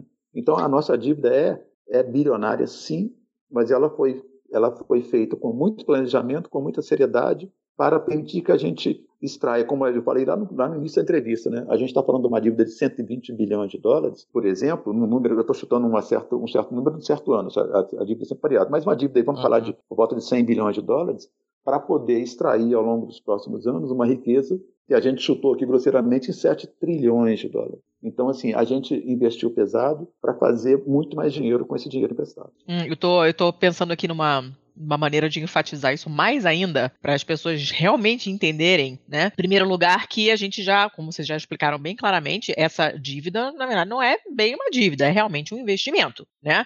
Segundo, é, que. É uma dívida com o banco, mas é uma dívida Sim, bem É uma dívida com o banco, mas que tem um retorno. Como é que você sabe que tem retorno? Porque senão o banco não dava dinheiro, porque o banco não empresta uma quantidade desse tamanho de dinheiro, se, né? Porque ele ganha com a gente que não consegue pagar, porque a nossa dívida é uma titica, vai acumulando juros. Um dia dia ele sabe que a gente vai pagar aquela merda. Mas, cara, uma parada de trilhões, quadrilhões e caralhões, né? O banco quer um retorninho bacana depois, né? Lógico. E, e, e, é importante que as pessoas entendam também que todas as empresas pegam empréstimos para fazer investimento. Todas elas. Você não tem como partir do nada e investir se você não tem nada. É impossível. Né? Exatamente. Né? Todas as empresas trabalham com esse tipo de coisa. Todas as empresas pegam dinheiro no banco para fazer investimento. Meu marido é empresário. Eu sei que empresário nem a gente, mas meu marido é empresário. E é, é, é, conhece várias outras pessoas que têm microempresas ali na cidade onde a gente mora. Todo mundo trabalha com empréstimo. Não tem como, é impossível. Se você for pegar, eu estou falando da, da, realidade italiana, que é o que eu conheço.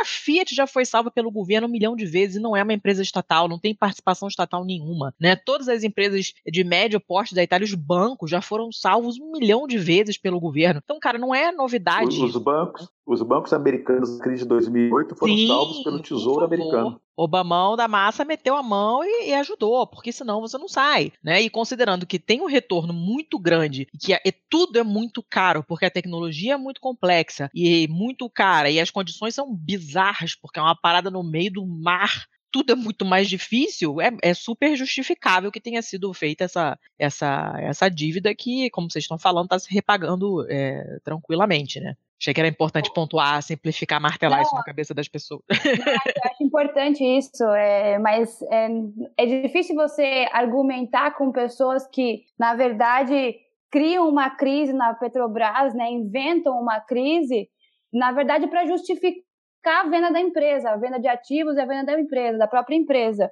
O que acontece é que, em geral, as pessoas estão acostumadas com projetos industriais que o, o tempo de implementação da planta, né, quando você vai lá e não, olha, minha planta, eu comecei hoje a fazer o projeto e eu vou começar a produzir daqui, em geral, de dois a quatro anos. Quando a gente fala e para atender esse, esses, essas necessidades assim de, de implementação, quando eu vou lá e pego o dinheiro emprestado no banco, quem está me financiando, ele me passa a conceder um, um, um prazo de carência para início da amortização desse valor que eu tenho que pagar.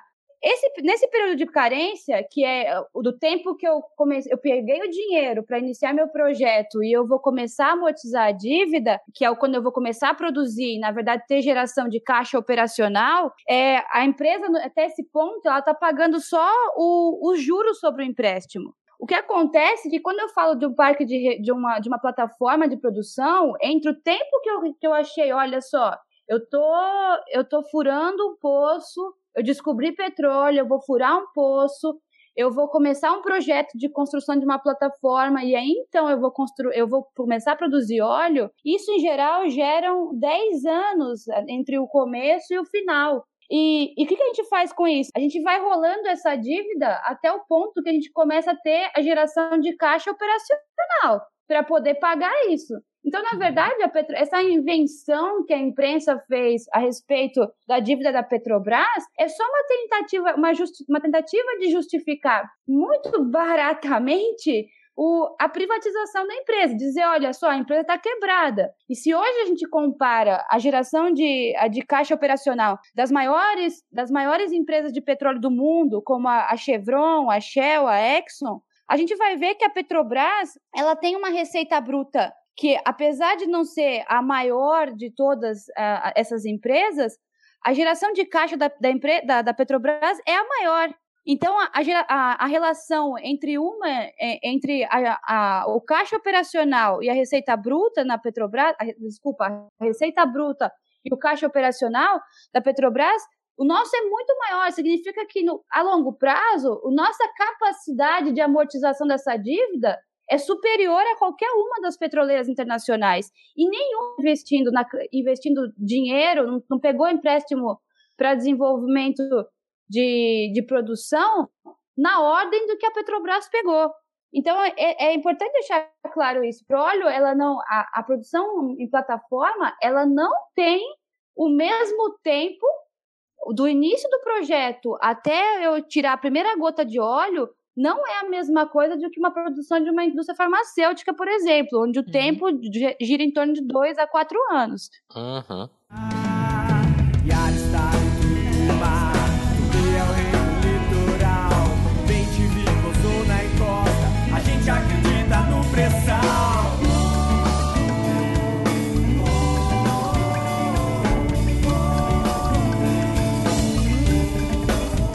É, deixa eu fazer um complemento só uma coisa disso. A Amanda falou muito dessa questão financeira, que muita gente pode até não acompanhar, porque é uma, é uma visão mais complexa de dinheiro, né?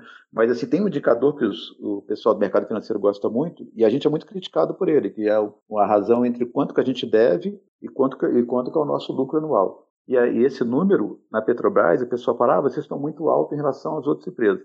Sim, a gente está muito alto e a gente está muito alto de maneira planejada. Por quê? Porque, como eu falei antes, a gente teve que, que pegar muito dinheiro emprestado para investir nas plantas de produção do pré-sal. E por que, que, as outras empresas não têm? Porque elas não descobriram reserva desse tamanho. Uhum. Então, a, a empresa como Chevron, a ESSO, elas têm essa relação desse indicador lá muito menorzinho, porque elas estão produzindo óleo nos seus campos antigos, lá que estão há muito tempo produzindo.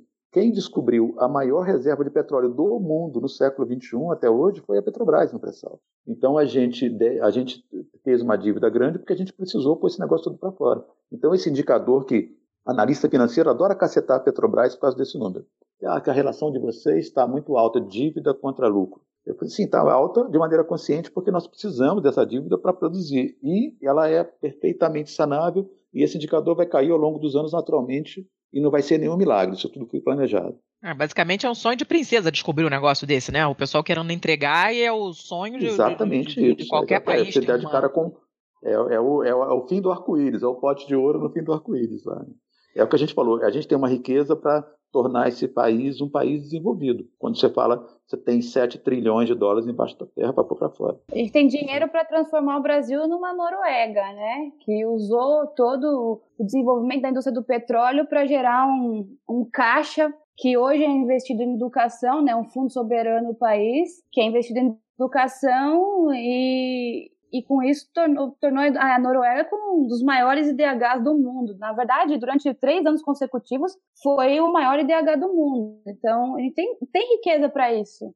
Só falta vontade política. Só, é, pequeno, que, pequeno é, suave é, detalhe. Só isso, né? Só isso. Lembrando que a Noruega, nos anos 60, era uma colônia de pescadores, um país sim, mais, sim. menos desenvolvido do que o Brasil. É, o Brasil era mais desenvolvido que a Noruega nos anos 60. E a Noruega hoje é um dos países mais desenvolvidos do mundo, é por conta de, do, do, do, da, do dinheiro que ela arrecadou com a exploração do petróleo. Né? Então, é, é, é, a Noruega é um paralelo muito legal porque assim as pessoas de mentalidade colonizada adoram olhar para o primeiro mundo, né? como hum. se fosse o, o, o, paraíso na Terra e se, se, se autodepreciando. a Noruega chegou lá com a riqueza do teu petróleo e nós poderíamos chegar ou poderíamos chegar desde que a gente tenha, desde que a gente seja, a gente seja, é, saiba escolher nossos governantes e a gente tenha um projeto estratégico de desenvolvimento do país. Eu tenho uma pergunta para vocês, na verdade são duas, mas é que eu não, não consigo desassociar elas muito bem. E, e, seria mais por conta da visão que vocês têm enquanto funcionários da Petrobras, né? A gente tem uma ideia bem clara de que nós tínhamos um nacional desenvolvimentismo que apoiava muito a Petrobras durante o governo Lula e hoje, durante o governo do golpista Temer, nós temos um entreguismo e a gente ainda vai chegar na parte da, da questão dos leilões dos campos da Petrobras. Agora, esse meio que é o é, essa essa transição que é o governo Dilma, principalmente ali o Dilma 2, é muito nebuloso para a gente. o, o governo Dilma II ele era um governo de apoio à Petrobras ou ele já cedia a esse assédio do capital estrangeiro com relação à riqueza da Petrobras? E outra coisa que eu gostaria de perguntar, porque eu não consigo desassociar uma coisa da outra, é que a volta e meia a gente via algum, alguma loucura, algum escândalo e tal, e lá ia lá o governo é, substituir o presidente da Petrobras. Eu lembro bem assim da, da questão de quando saiu o Sérgio Gabriel e entrou a Graça Foster, e depois de quando a Graça Foster saiu, né? Por conta de de também alguns escândalos que a gente não, não quer levar o, podcast para esse lado, né? Mas, das polêmicas dela na, na troca de comando e tal. Mas quando ocorria esse tipo de, de troca do, dos peixes grandes lá, isso interferia de alguma forma na, na operação? Eu acho que as trocas durante os governos Lula Dilma não, não muito mas é, do, do, depois do eu você me coloca numa situação que é um pouco complicada mas eu não vou me negar a dizer nada né mas só falar que eu, eu como funcionário da empresa estatal eu não vou dizer tudo o que eu penso sobre o, o, o é, interventor da presidência que é o senhor Michel Temer né? porque é complicado mas eu não quero falar muito dele, não. Até porque é uma figura sem a menor importância no cenário político do país hoje em dia, mas está lá governando o nosso país. Mas então, né, assim, a gestão do, do Pedro Parente foi uma mudança radical da empresa para pior. Ainda bem que ele durou pouco. Mas. É, o que, no, que piorou? O que, que piorou? O que, que piorou? porque é, é, é, o que o Tiago falou antes do nacional desenvolvimentismo. A gente tinha sempre pessoas e governos no país que tinha um projeto de, de soberania nacional. Né? E é importante que o nacional desenvolvimentismo surgiu lá nos anos 60, né, com, com vários é, é, economistas, sociólogos da América Latina. Não tem nada a ver com PT nem nada, né? Quer dizer, grande o, o, os, Celso Furtado é um homem que foi historicamente do, do MDB lá nos anos 70, 80. Então, assim, é o um projeto de pessoas que preocupadas com o desenvolvimento nacional, independente da, da corrente do partido político uhum. que elas estão. Né? E depois da, do golpe de 2016, nós tivemos o, nós temos o país gerido por pessoas com uma visão é, radicalmente neoliberal, uma visão radicalmente entreguista de perpetuação do subdesenvolvimento brasileiro e de venda do país. Então, é, desde que o Pedro Parente virou presidente, a gente teve uma, uma aceleração gigantesca da venda de ativos da Petrobras, né, de, de, uma privatização parcial da empresa, de várias coisas que usados como um argumento a, a amortização da dívida, que como a gente já falou, a gente tem toda, não precisava amortizá-la no curto prazo, porque a gente consegue, é, elas são dívidas de longo prazo, e de toda maneira essas dívidas estavam perfeitamente planejadas para serem amortizadas com o próprio petróleo que a gente ia produzir ao longo do tempo. Então não havia, não havia um motivo é, empresarial para privatizar para bater a dívida. E a gente foi sendo, foi sendo muito, é, a, a, empresa foi sendo muito pressionada ainda no governo Dilma e depois do golpe, não, aí já não, não é nenhuma expressão. Aí a gente teve uma mudança radical de postura em que, é que a, a, a intenção da empresa, a intenção da, da, do, do, governo e da da empresa era, era de caminhar pela privatização. Essa coisa só não vai mais em frente porque ainda existe resistência da sociedade e de alguns partidos políticos, de alguma parte de pessoas lúcidas no Congresso Nacional, tudo de vários partidos. Então, mas é, é, houve uma mudança radical de postura desde lá. Então, e aí, como o Tiago comentou da Dilma, eu queria falar que eu não estou aqui para defender partido político nenhum, mas é, Dilma Rousseff é uma pessoa de visão nacional desenvolvimentista, que preocupada com a soberania nacional. E o segundo governo dela, que foi péssimo, foi muito ruim mesmo, mas ela foi simplesmente boicotada. Como a gente viu o Edward Snowden denunciando lá atrás, né, é, a Petrobras estava totalmente grampeada e a própria presidência da República grampeada, quer dizer, então, desde uhum. que ela virando uma realidade é, econômica muito grande, muito relevante para o mundo inteiro, a, as pressões externas no sentido de abrir o mercado para as outras empresas, o mercado que nunca foi fechado, mas a gente tinha uma lei que a Petrobras ela podia se associar, e a gente é sócio de várias outras empresas, né, todas elas aqui no pré-sal, mas a Petrobras, pela lei, era a única operadora, ou seja, a comandante do, do, dos projetos é, empresariais, dos projetos do, de, de produção desses campos. E a pressão para mudar essa lei e várias outras leis foi muito grande, porque o interesse econômico é imenso. E a gente, hoje, nos últimos dois anos, tem um governo que está cedido a todas essas pressões. E Dilma Rousseff, que inicialmente, inicialmente não, ela é uma pessoa muito íntegra, é uma pessoa que não, não cederia a isso, mas ela foi levada a algumas situações, cometeu seus erros políticos, como nomear, por exemplo, Joaquim Levy como ministro da Economia, que é um cara de visão totalmente liberal e tudo. Mas, assim, é, a gente não sabe o que uma, uma presidente da República sofre de pressão internacional e, obviamente, a pressão internacional que chega também pela pressão política do Congresso e tudo sobre ela, até porque ela sofreu um impeachment sem ter feito nada errado na vida, né? não existe nenhum crime de responsabilidade para ter sofrido esse impeachment. Então, assim, ela, essa mulher sofreu pressões desde 2000, desde que ela tomou, desde 2013, com aquelas manifestações e tudo, mas principalmente depois da, das, que ela venceu inesperadamente para muita gente, venceu a Aécio Neves e foi reeleito em 2014, e no dia, no dia que, ela, que a, a, o TSE proclamou a sua vitória, já tinha gente na imprensa falando que a gente tinha que dar um jeito de tirar essa mulher daí, porque as pessoas, o, o capital internacional, o grande capital e, e, os liberais brasileiros não admitiam que a gente tivesse 16 anos contínuos de, de um projeto de nacional desenvolvimentismo, de soberania nacional. Né? Então, é, é, Dilma certamente cometeu seus erros, mas a gente não pode julgá-la por ela mesma somente, porque as pressões internacionais comprovadas em, em todos, como eu falei, né, por exemplo, nos, nos, nos grampos da NSA na espionagem industrial pesada e no lobby das petroleiras sobre o Congresso Nacional foram imensos. Essa mulher sofreu muito, muita pressão durante o seu curto segundo mandato. Uhum. É, eu, eu até costumo nem utilizar a pressão, a, a, o termo pressão e utilizar o termo assédio mesmo, porque imagino como deve ter sido o negócio. Amanda, você quer fazer algum complemento? Eu, só para complementar isso que o, Carão, que o José falou, é... eu já ia falar Caruncha aqui. Caruncha é meu apelido, mas ela entregou, agora tudo bem. Agora... eu adoro, gente, eu achei, quando ela me deu o nome, não, vou falar com meu colega Caruncha, eu, what? difícil, difícil falar pelo nome, mas olha lá, como diria José aqui, é, só para complementar o que ele falou com relação ao Snowden, no, no Wikileaks ficou ficou mostrado os telegramas que, que foram que foram que mostram né como que o cartel do, do, do internacional envolvendo as, as petroleiras internacionais atuou no Congresso brasileiro para barrar né a lei da partilha né e com certeza continua atuando. Então é, isso é isso é está registrado tem investigativo pelo próprio Glenn fez uma matéria. Então, é complicado você dizer.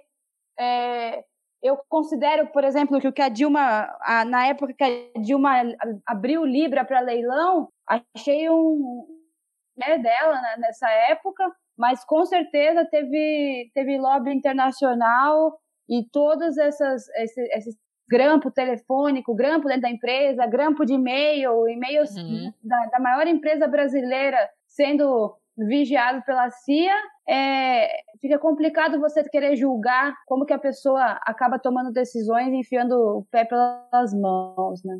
Uhum. É, inclusive, a gente vai ter tudo isso linkado depois no post de publicação desse episódio, mas talvez a parte que ficou mais célebre foi quando o José Serra estava em conversa com a Chevron, que a Chevron queria saber se num eventual governo dele iria mudar alguma coisa sobre a, a relação da, da, do Estado brasileiro com a soberania com relação ao pré-sal. Né? Isso, é, isso é bem interessante, vai estar tá, com certeza linkado aqui no episódio. De repente, senador Serra, ligo para o meu gabinete e diz: não mas o Wikileaks assegurou, através de informe da Folha de São Paulo, que o senador Serra havia prometido acabar com o sistema brasileiro. Havia prometido a empresas ordem, estrangeiras e a embaixadora não americana. Não só fui citado, como feitas alusões absolutamente indevidas à minha pessoa. Portanto, peço uh, uma parte. E isso fica me trazendo preocupação. O que há por trás desse assodamento e dessa velocidade? O que há de urgência nesse processo. Por que essa abertura? Por que a entrega do patrimônio que se consubstancia nas jazidas petrolíferas brasileiras? Por que esse governo fragilizado por uma série de problemas e com medo do impeachment não age com mais energia? Nós estamos em cima de uma proposta de aspecto fundamentalmente entreguista. Não ajuda o Brasil. E é preciso que a gente marque posição. Não sei qual é a intenção disso. É favorecer a Chevron? É favorecer a Shell? É prejudicar o país? Não há urgência, não há necessidade e não se extrai petróleo no mundo hoje. Nenhuma delas, nem a Petrobras. E insisto, se a Petrobras tivesse mercado, poderia facilmente investir no pré-sal. Mas há o constrangimento do governo, há esse enfraquecimento da consciência nacionalista do país e ao avanço de ideias liberais. É o fim de um projeto nacional. É o fim do projeto nacional. É a valorização absoluta do dinheiro. Eu sou obrigado a fazer essa pergunta, eu não sei se isso compromete muito ou não vocês, então sintam-se à vontade para não comentar se quiserem, mas eu gostaria de entrar agora no âmbito do hoje em dia. É, é muito curioso, pelo menos para mim, como o assunto pré-sal e o assunto petróleo e riquezas naturais do Brasil, minério e tal, está deixado de lado na corrida presidencial desse ano. Eu imagino que vocês estejam muito de olho nisso, né? A gente sempre fica bastante de olho no que compete à nossa área de atuação, né? Eu tenho ficado de olho muito nas coisas com relação à ciência e tecnologia, e eu imagino que essa parte de como fica a questão de minas e energia deve estar muito latente em vocês. Como é que vocês estão vendo o posicionamento dos candidatos com relação à Petrobras, a minas e energia, e a, pelo menos da, do meu ponto de vista, na minha visão, da falta de interesse em se falar sobre a Petrobras e o pré-sal? É, eu vejo assim que os candidatos que não por coincidência são da, do campo da esquerda, que, que tem essa visão da soberania nacional e do nacional desenvolvimentismo, o que é engraçado porque uma pessoa de centro também, desde que brasileiro devia ter essa visão também, né, que a gente precisa de um projeto de país para nos desenvolver, independente da, da corrente política da pessoa. Mas isso a gente não vê hoje. Nos, nos, nos candidatos de esquerda, de em Haddad, já que Lula foi impedido, Haddad, Ciro Gomes e o Guilherme Boulos, a gente vê claramente um compromisso com com, a, com plebiscitos para tentar revogar as mudanças legislatórias que a gente teve nos dois anos de abertura do mercado. Né?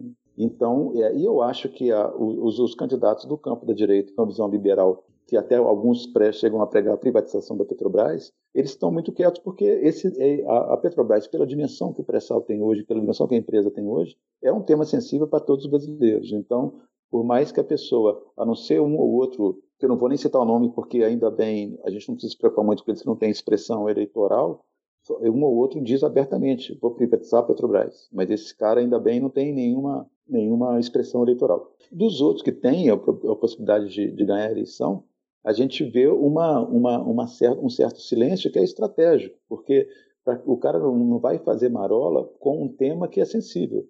É só a gente lembrar, por exemplo, do projeto do Fernando Henrique de mudar o nome da Petrobras para Petrobras, lá em 96, mais ou menos, que era uma primeira, que era um, aquilo foi em balão de ensaio para privatização da empresa. E, a, e aquilo teve uma repercussão tão negativa na, na sociedade que uma semana depois a Petrobras, a, o governo cancelou essa ideia de mudar de nome. Então aquilo foi em balão de ensaio e os caras viram, opa, a sociedade está muito reativa a isso. Então mesmo as pessoas que não entendem nada de petróleo conseguem compreender a importância para a economia do país que a Petrobras tem. Então a, a, esse assunto sendo sensível no, no, eleitorado, na sociedade, mesmo as pessoas que são é, inimigos do desenvolvimento nacional estão preferindo ficar mais omissas sobre esse assunto porque não querem criar marola contra elas mesmas. Mas os, os candidatos, do, os três candidatos do campo da esquerda, eu acho que tem uma postura clara sobre a, a, a, defesa desse projeto nacional e, na medida do possível, porque isso também é uma, é uma briga política no Congresso, e, e, junto a alguns possíveis plebiscitos, a gente tentar revogar essas, essas mudanças legislatórias dos últimos anos. Quais são os riscos reais? A gente sabe, né? Mas vamos explicar. E, e, quais são os, os, os, riscos reais e as, as desvantagens reais, as consequências negativas reais de uma é, de uma possível privatização da Petrobras. As pessoas acham que, primeiro, é uma idiotice Porque as pessoas acham que é sempre ótimo privatizar, como se privatizar fosse garantia de qualidade, pra, né? Como Por se ninguém jamais TIM, a tivesse Vivo, perdido. É, exatamente. Essas pessoas nunca perderam o dia inteiro na net com a net no telefone para cancelar um combo de sei lá o quê. Essa é a primeira imbecilidade que as pessoas falam. Eu Mas sempre gosto de lembrar que eu moro na maior cidade do meu estado e eu tive que esperar 124 dias para conseguir internet para minha casa. Sim, esse, esse, esse podcast nosso foi um parto, inclusive por causa disso, porque estávamos esperando que a companhia telefônica parisse a internet do Thiago. É, mas fora essa coisa mais óbvia, né, que as pessoas parecem ignorar muito convenientemente, mas sendo a Petrobras a empresa que é responsável por esse tanto do PIB brasileiro e toda essa tecnologia e todas essas coisas correlatas, fora tudo isso, toda essa parada da soberania nacional, o que que pode, né? O que que acontece? Vem da Petrobras, e aí? O que acontece? É, eu acho que. E eu estou falando muito, né, Amanda? É, Amanda, Amanda, fala, Amanda fala já já. É, vai falar o Caruncho de novo, porque eu vou falar daqui a pouco. Caruncho fala agora e depois a Amanda mete pau de novo também. É, porque é, eu, eu acho que é, é, uma coisa primeira, básica, como você mesma disse, né, é a questão disso. Ninguém vende uma, uma riqueza que é sua. Uma coisa que eu, que eu falei num, num vídeo que a gente fez com os sindicatos petroleiros aqui há uns dois anos atrás é aquilo. Né? Se a gente estivesse hoje olhando para o mar, achando que lá tinha petróleo, mas não tivesse tecnologia para descobrir nada e talvez tivesse petróleo, seria ótimo a gente convidar as empresas estrangeiras para virem aqui explorar aquilo e ver se tem mesmo. E a gente cobraria royalties daquela, daquele petróleo produzido e tudo bem, porque a gente seria incapaz de produzi-lo. Agora que nós já fizemos tudo, agora que é a hora boa de usufruir da nossa riqueza, que a gente já, já, já tem a tecnologia e, e, a capacidade de pôr isso tudo para fora, não faz o menor sentido econômico a privatização por isso, porque agora a gente vai usufruir da riqueza que nós descobrimos. E a segunda coisa importante, porque as, muita gente pensa que não, uma pessoa, e é uma visão válida, eu, eu não, não quero é, dizer que sou dono da verdade, não, uma pessoa liberal fala, não, mas você põe todas as empresas privadas e você vai cobrar impostos e royalties disso. Tudo bem, mas você vai ser, vai ser sempre render menos dinheiro para a empresa, porque essas empresas, por serem internacionais, elas têm duas características importantes em termos econômicos. Elas exportam lucros, né? elas têm matrizes e o dinheiro é enviado para suas matrizes. Então, aquela, aquele lucro que elas geram no Brasil não vai ser revestido no Brasil, ele vai para fora. Segundo, que é o mercado de trabalho. Empresas internacionais e grandes empresas como Shell, Exxon, Chevron, empresas da maior capacidade técnica, elas têm os seus técnicos. Então, assim, os empregos que vão ficar no Brasil, num caso catastrófico de fim da Petrobras, de privatização total, vão ser os empregos subqualificados. Os empregos mais nobres, os desenvolvedores de tecnologia, os engenheiros, os geólogos, tudo, vão ser todos das outras empresas, né? Que o cara vai ter aqui o, o vai contratar lá um, um, um engenheiro júnior recém-formado para trabalhar com ele, ganhando um pouco mais a, a, a a direção técnica dessas empresas vai ser sempre empresas estrangeiras, por motivos óbvios, porque elas são empresas estrangeiras. Né?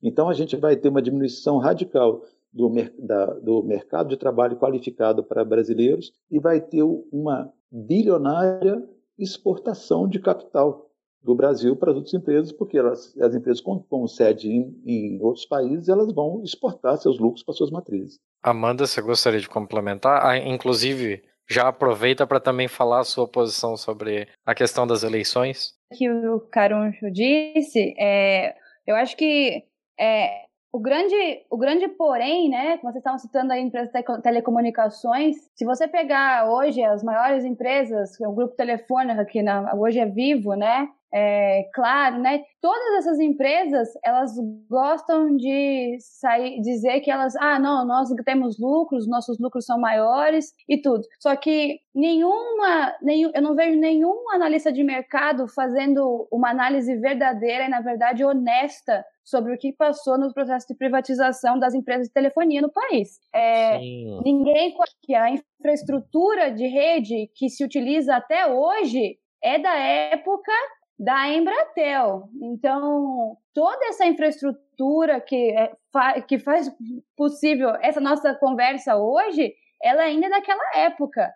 As empresas, elas não investiram em, em telecom, elas não investiram em infraestrutura para o país. E essa é a grande diferença entre uma empresa estatal e uma empresa privada. As empresas estatais, elas são muitas vezes é, quase que incompatíveis com a visão das empresas de mercado, com as atribuições das empresas de mercado. A empresa de mercado que tem sede na Espanha, que tem sede, ela não está se importando em desenvolver a infraestrutura, ela quer lucro. A menor infraestrutura que eu tiver para continuar tendo lucro, nós tá tudo bem. Quando, quando o Bendini entregou a empresa para o Parente, a, a Petrobras tinha em caixa, eu estou te entregando uma empresa com 100 bilhões em caixa. Isso, 100 bilhões de reais. Isso, provavelmente, no câmbio da época, é, há dois anos atrás, seria o equivalente a 30 bilhões de, a 30 bilhões de, de, de, de dólares, né? E era praticamente o maior caixa da companhia. Era o maior caixa que a companhia já teve na história. E quando o Pedro Parente assumiu a empresa, a visão dele foi muito clara.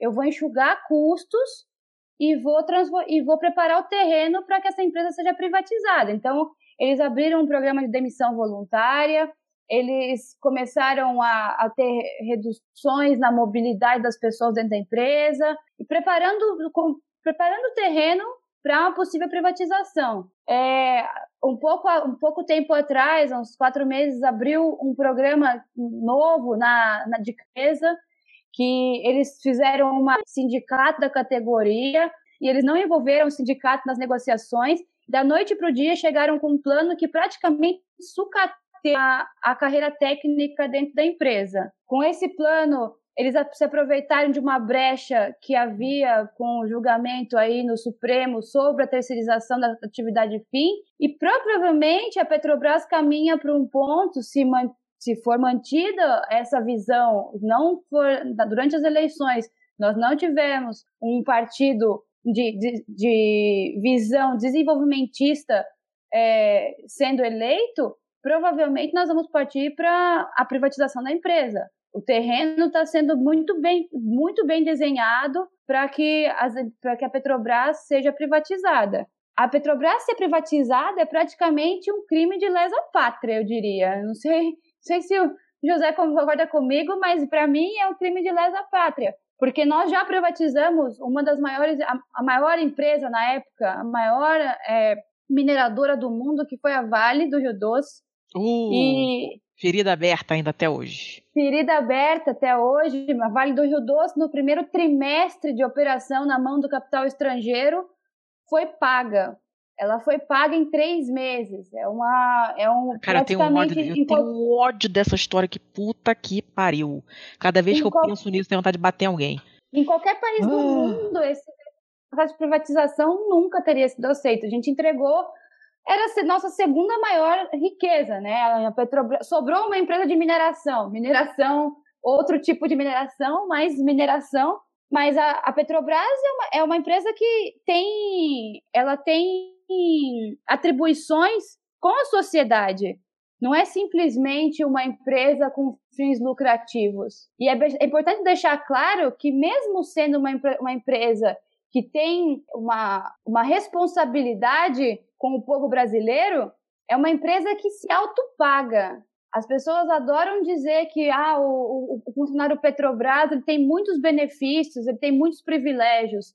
Mas é uma empresa que gera lucro, é uma empresa de, de capital misto, a gente paga dividendos para acionistas. E eu, particularmente, isso provavelmente não, não seja a visão caruncho, mas eu sou, sou, até mais radical, talvez para mim, durante a, a descoberta do pré-sal, a Petrobras tivesse ter fechado o capital, retirar a participação na Bolsa de Valores, porque é o que eu disse, são, são atribuições incompatíveis com, com, com, as empresas do mercado. E as pessoas não conseguem enxergar o prejuízo que é você tirar uma empresa que gera, é o que eu falei, para cada 100, para cada mil reais de investimento, gera mais 600 reais de investimento no, em todos os setores da, da, da indústria e elas não conseguem ver a linha, a linha que, que liga a, uma empresa estatal que controlada pelo governo consegue ter esse papel social com o, o, o, desemprego que as pessoas possam ter no futuro. Então, dentro desse contexto, as eleições de, de, de outubro me preocupa muito. Me preocupa porque a gente não está falando simplesmente de uma empresa. Muita gente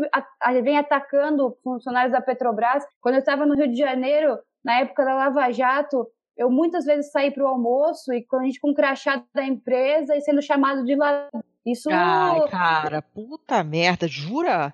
Sim, muitas vezes na rua chamando de ladrão, ameaçando de, de ameaçando pessoas de ah, você vai apanhar muitas vezes, porque o povo não consegue discernir. É um, o, o, que, o que acontece na, no alto escalão da empresa não necessariamente é o que os funcionários de nível técnico estão enxergando.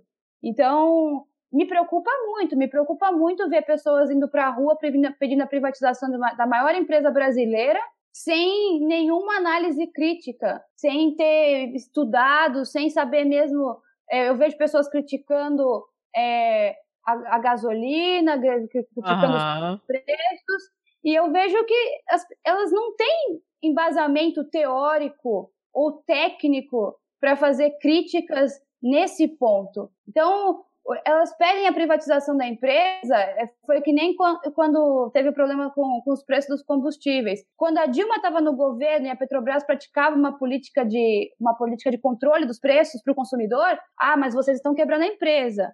Agora que o preço está liberado pelo mercado internacional, as pessoas acham caro. Uhum. Sendo que nem é tão caro. Se você pegar o valor da gasolina no mercado internacional com, em outro, na, na, na Inglaterra, na França, em outros países, na Noruega mesmo, é mais caro do que a gente paga aqui. Então, ela também não está. O preço de equilíbrio é o que está colocado na mão. Pediram tem que ter coerência no que você pede. Se você pede a saída da Dilma porque e fala para, olha, estão controlando demais o preço, estão quebrando a empresa, ou você pede o contrário, você vai lá uhum. e fala uhum. assim, não, agora libera para o mercado. O mercado liberou, a gente está pagando preço com relação a isso. Então, me preocupa, me preocupa muito, porque a gente não está só destruindo a Petrobras, não está destruindo só os privilégios dos funcionários da Petrobras, como as pessoas gostam de dizer. A gente está destruindo um projeto de país.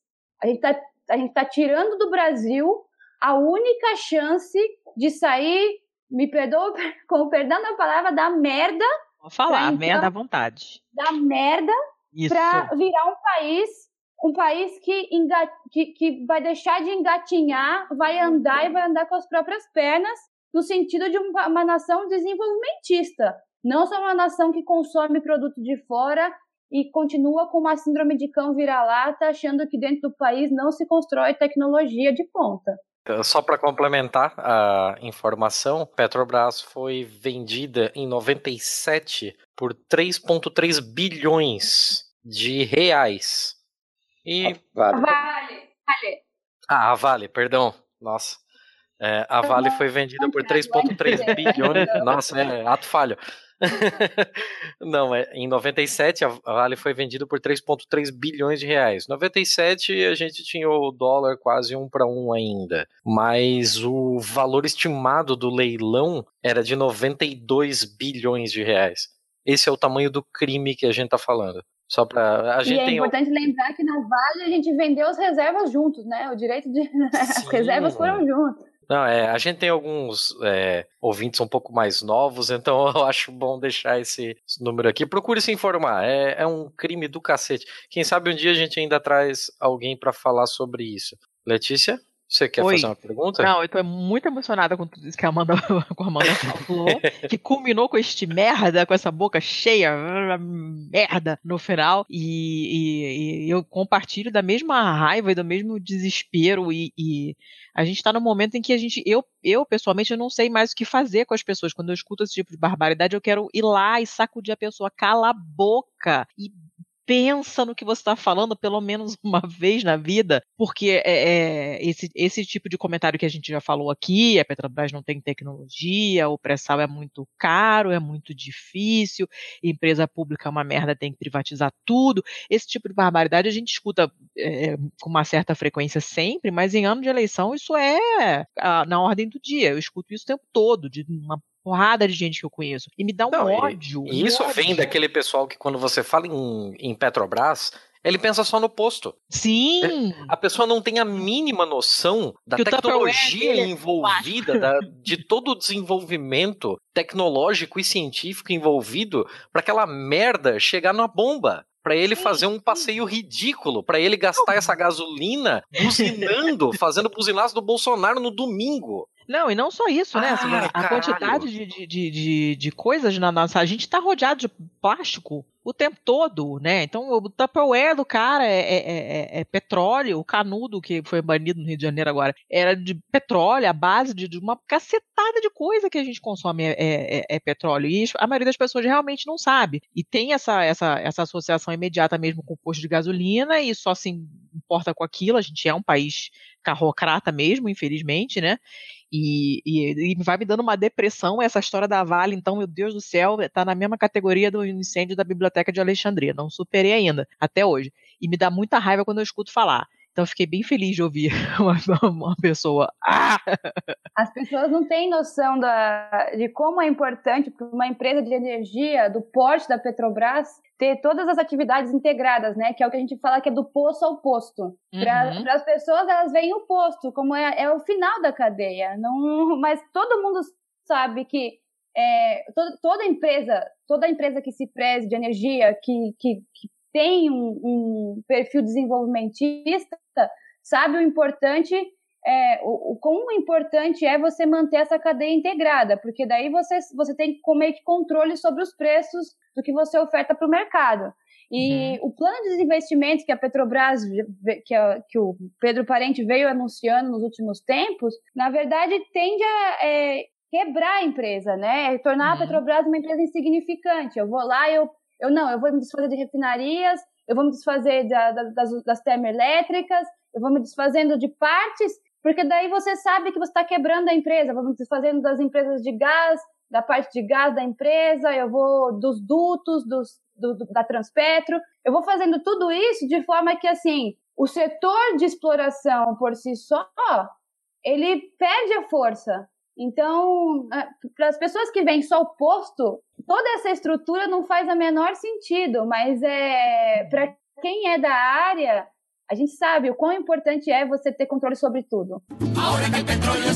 Viva la soberanía, ¿qué tal presidente si se convierte comida? Lo digo por porque me gana, pero pueblo compañero tiene un hambre soberana. Ahora que el petróleo es nuestro, izaron el pabellón, subieron las caraotas, las tajadas y el arroz. Ahora que el petróleo es nuestro, no hablo de carne mechiada, porque así le queda al pueblo en la manifestación.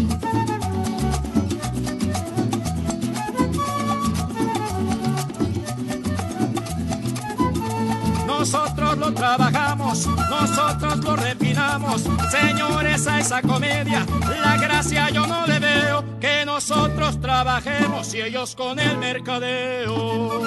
Eu não consigo. Eu, eu tentei, mas eu não consigo me segurar. Eu preciso trazer isso. É, para quem já conhece o nosso site e tal, tá, tá entendendo, já, já nos ouve há mais tempo, sabe que há algum tempo eu venho fazendo um pequeno guia de sobrevivência ao churrascão de domingo da família. O que, que eu tô fazendo? Eu tô basicamente pegando ipsis literis, exatamente o que foi colocado no plano de governo do menino Jair Bolsonaro. Menino, teu cu. Sim, eu, eu gosto de falar menino porque me lembra o menino. Neymar e eu tenho raiva per- pelos dois, então tá Você tudo está bem. falando de capacidade cognitiva, né? E aí tem que ser um menino.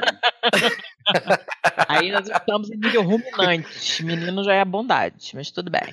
Bem, eu venho pegando é, essas informações uma a uma e venho trazendo assim, ó, porra, eu não quero tratar o eleitor do Bolsonaro como um idiota.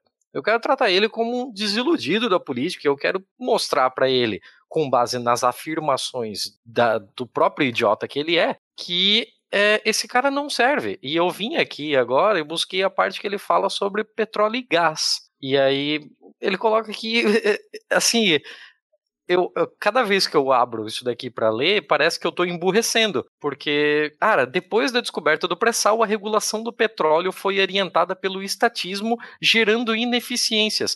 Eu, cara, eu não consigo entender como ele consegue, na cabeça dele, com as únicas três sinapses que ele tem, fazer uma associação direta entre o estatismo e a ineficiência, uma vez que você tem toda uma gestão integrada, como a Amanda falou, do poço ao posto. Ele acha que, de repente, o pré-sal resolveu, por iniciativa própria, sair do fundo do mar, onde ele estava se sentindo muito sozinho, e fluir até o posto, se refinando no caminho? É, é, nesse assunto, assim, eu não, eu, não, eu não pronuncio o nome dessa figura, para mim é um impronunciável, né? eu, eu não acredito.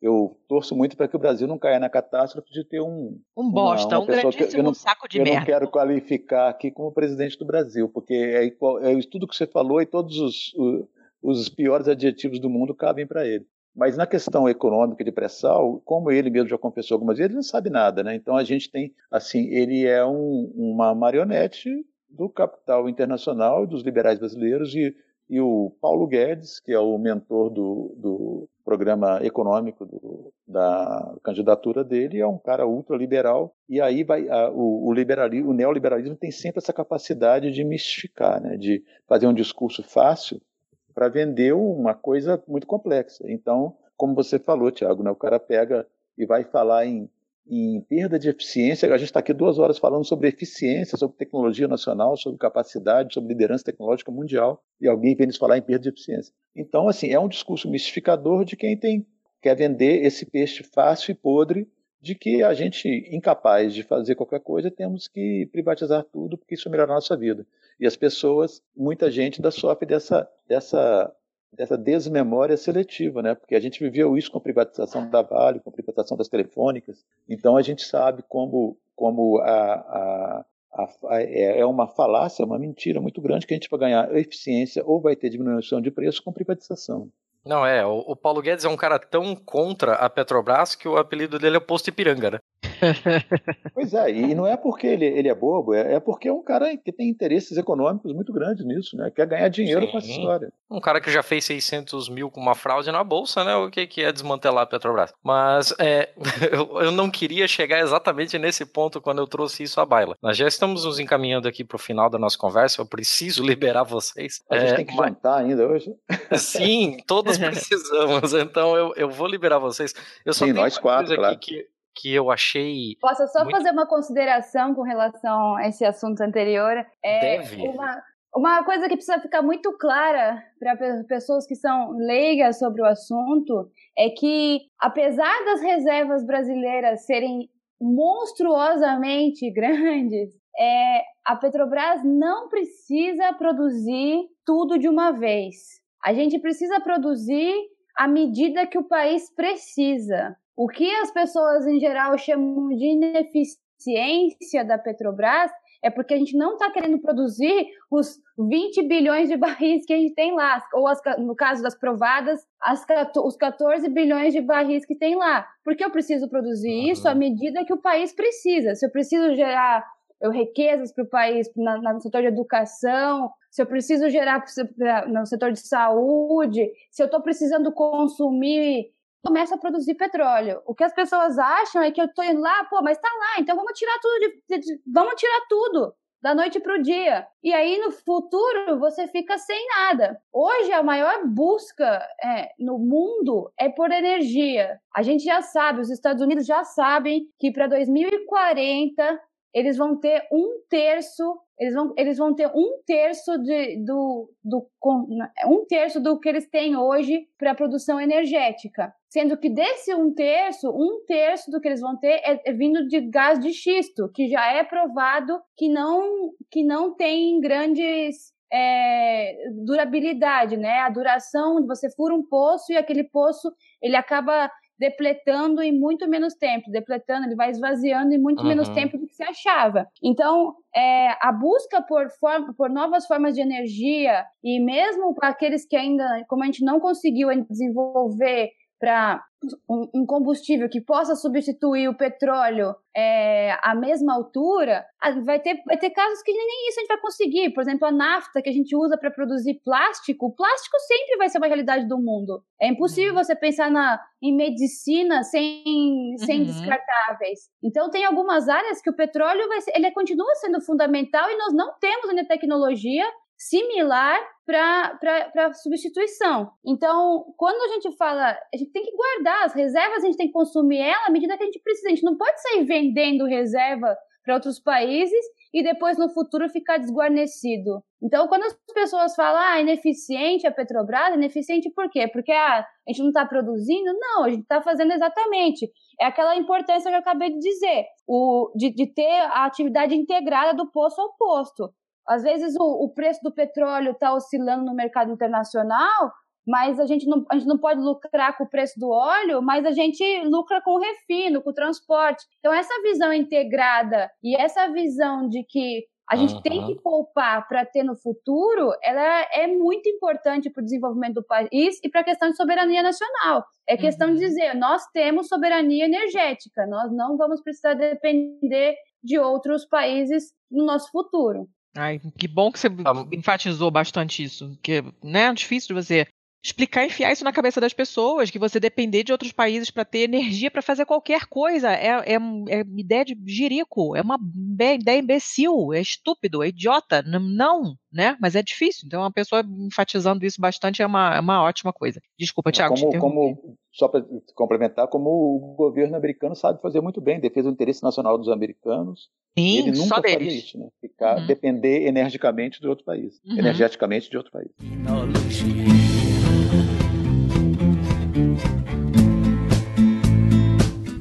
Domingo no parque sem documento, com Juliana navegando contra o vento.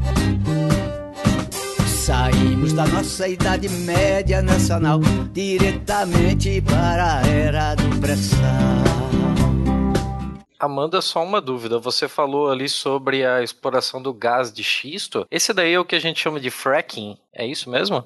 É, exatamente, é o fracking. É o, é o fraqueamento, né? Ele também tem várias, vários problemas ambientais, inclusive, né? Ele tem uma questão de contaminação do solo, se eu não me engano.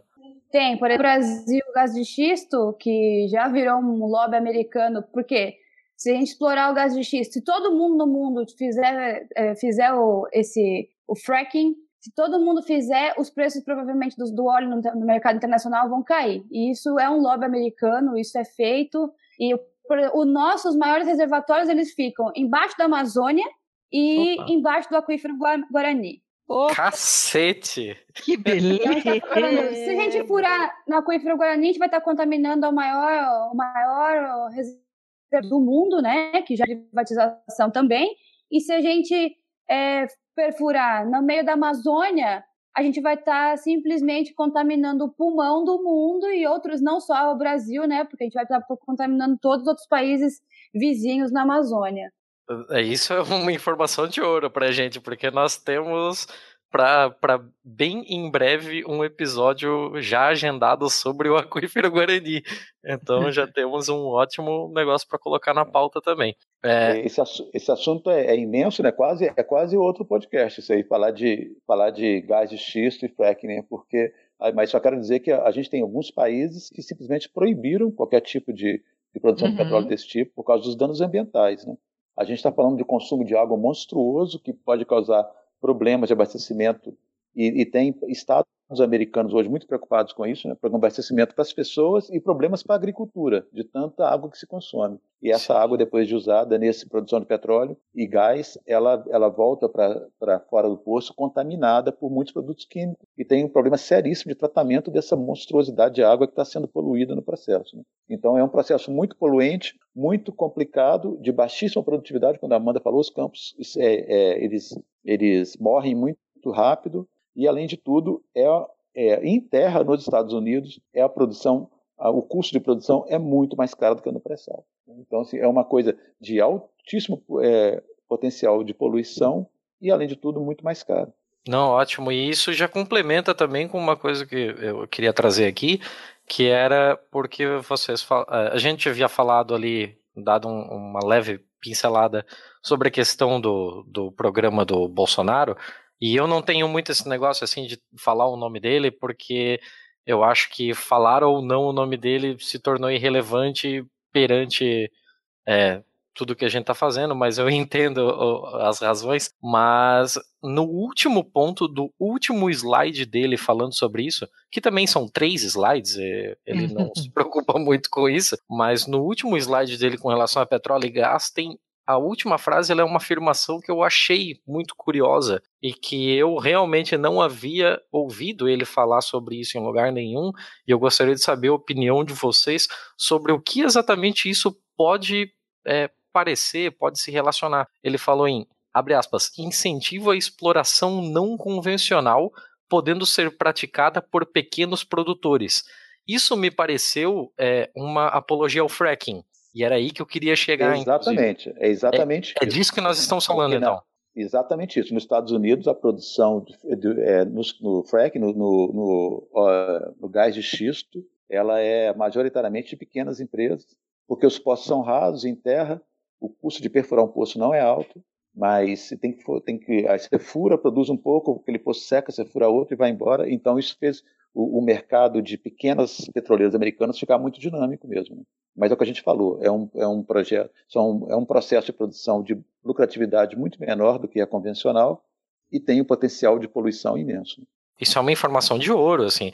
A gente uh, qualquer pessoa que esteja ouvindo isso, que tenha um amigo que esteja pensando em votar nesse cara e tenha o um mínimo de consciência ambiental, deve alertar sobre isso. Era um negócio assim que está colocado numa entrelinha muito pequenininha. É. Ele não usa gás de xisto, ele não usa nenhuma dessas terminologias. Está lá, ah, exploração não convencional. Isso é um termo Exatamente que é muito isso. perigoso. E eu esqueci de um terceiro aspecto ainda danoso que a gente tem já é, comprovado em, nos estados lá no Texas, Oklahoma, que são os principais produtores, a gente tem é, sismos induzidos pela produção. Então a gente tem que são pequenos terremotos causados pela produção do frack, né? Então você ainda pode ter danos civis mesmo a construções, a casas, por conta de, de, terremotos induzidos por essa produção, já que você sai quebrando um monte de rocha na superfície. Né? Então a gente tem um risco ambiental, tem um risco para as construções civis e tem e tem a, a baixa lucratividade desses projetos. Olha, eu super topo futuramente nós fazermos um novo episódio falando sobre isso. Assim, se não, não, a gente não é especialista nisso porque a Petrobras não, não, não tem produção em frac, né? Então,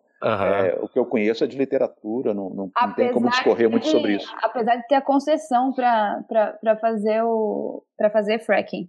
Mas a Petrobras não considera isso lucrativo ah, para o cenário atual.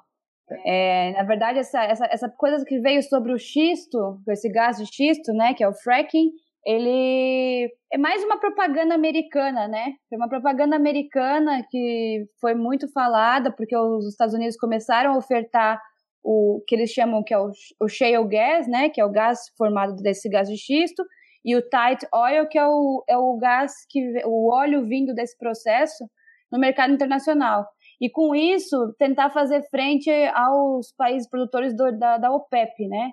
Diminuir o preço do, do barril de petróleo no mercado internacional e, e, e conseguir comprar esse, esse, esse óleo a um preço mais baixo. Então eles começaram a ofertar isso no mercado internacional e com uma propaganda nacionalista, né? Apesar de todo mundo dizer que os Estados Unidos não são nacionalistas, mas é uma propaganda muito bem difundida, dizendo, olha só, nossa, o, xisto é o novo milagre econômico. E é o que a gente falou, os, os, os poços estão depletando um tempo muito mais muito abaixo do tempo que se esperava que eles depletassem e que com isso a, a produção de xisto passa a ser, passa a apesar de ser mais barata, passa a ser improdutiva a longo prazo, né? Não é capaz de sustentar a, o consumo americano a longo prazo. Uhum. Só para a gente trabalhar com números, Amanda, é, quanto tempo leva o esgotamento de um, um, uma extração via fracking e quanto tempo leva o esgotamento de uma bacia de petróleo convencional? Não vamos nem falar sobre o pré-sal, de uma convencional mesmo em terra. É, a gente fala, não é a bacia inteira, né? É, é o poço. Ah, sim, sim, o poço, Isso, perdão. É, num, num caso de um, de um poço de petróleo em alto mar, a gente está falando aí em torno de 20, 20 25, 30 anos. No caso de shale gas, que é o tight oil, que são esses gás de xisto, o fracking, a gente está falando de menos de 2, 3 anos. Esperava-se que eles fossem depletados em 15 anos, mas é não, a pressão do reservatório cai muito, muito rápido e ele passa a ser, está morto. Em pouco tempo a gente tem que desabilitar esse poço. Esse assunto a gente vai ficar mais duas horas aqui, né? Mas eu queria só dizer uma coisa: se tem uma coisa que nós não estamos precisando na matriz energética do Brasil, na produção de petróleo do Brasil, é de frac. A gente não, não, simplesmente não precisa disso. E dados todos os efeitos colaterais que a gente falou, ambientais e até de, de, de construções civis e tudo, a gente simplesmente não precisa disso. Se a gente precisasse, Pode ser até que a sociedade decidisse pagar o custo ambiental desse negócio. Mas isso é um não assunto para a gente, em termos de petróleo. Uhum. Não, entendo. Uh, eu acho que a gente pode finalizar. Eu acho que a gente já tomou muito tempo. Eu vou até largar aqui uma informaçãozinha de bastidores.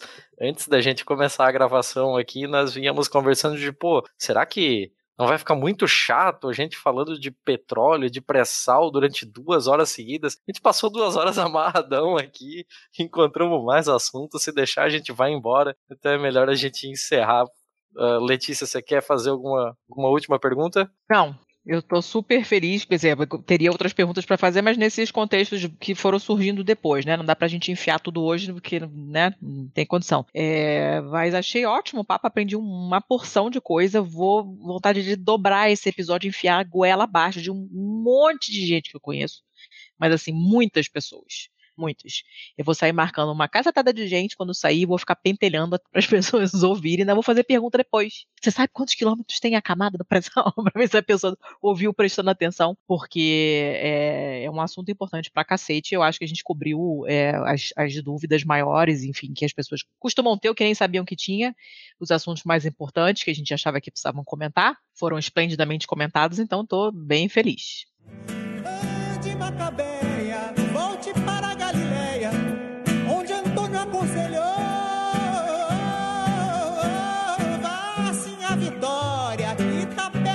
história, o encoberto despertou.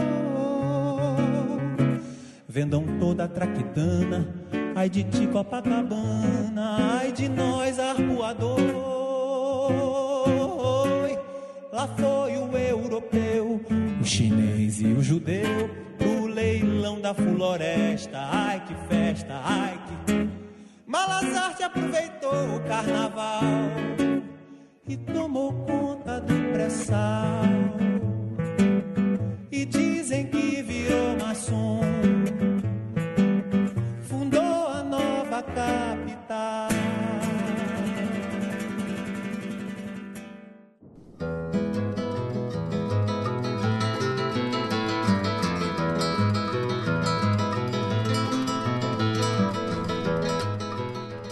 Gente, eu não sei se a Letícia informou vocês quando fez o convite para vocês participarem, mas sempre no final dos nossos episódios nós pedimos para que os nossos convidados façam uma dica, um, um uma dica cultural assim para os nossos ouvintes para se informarem ou curtirem alguma outra coisa. É, pode ser sobre o tema, não precisa ser, pode ser um lugar, um livro, uma série, um filme, fica a cargo de vocês. Vamos começar pela ordem alfabética, Amanda?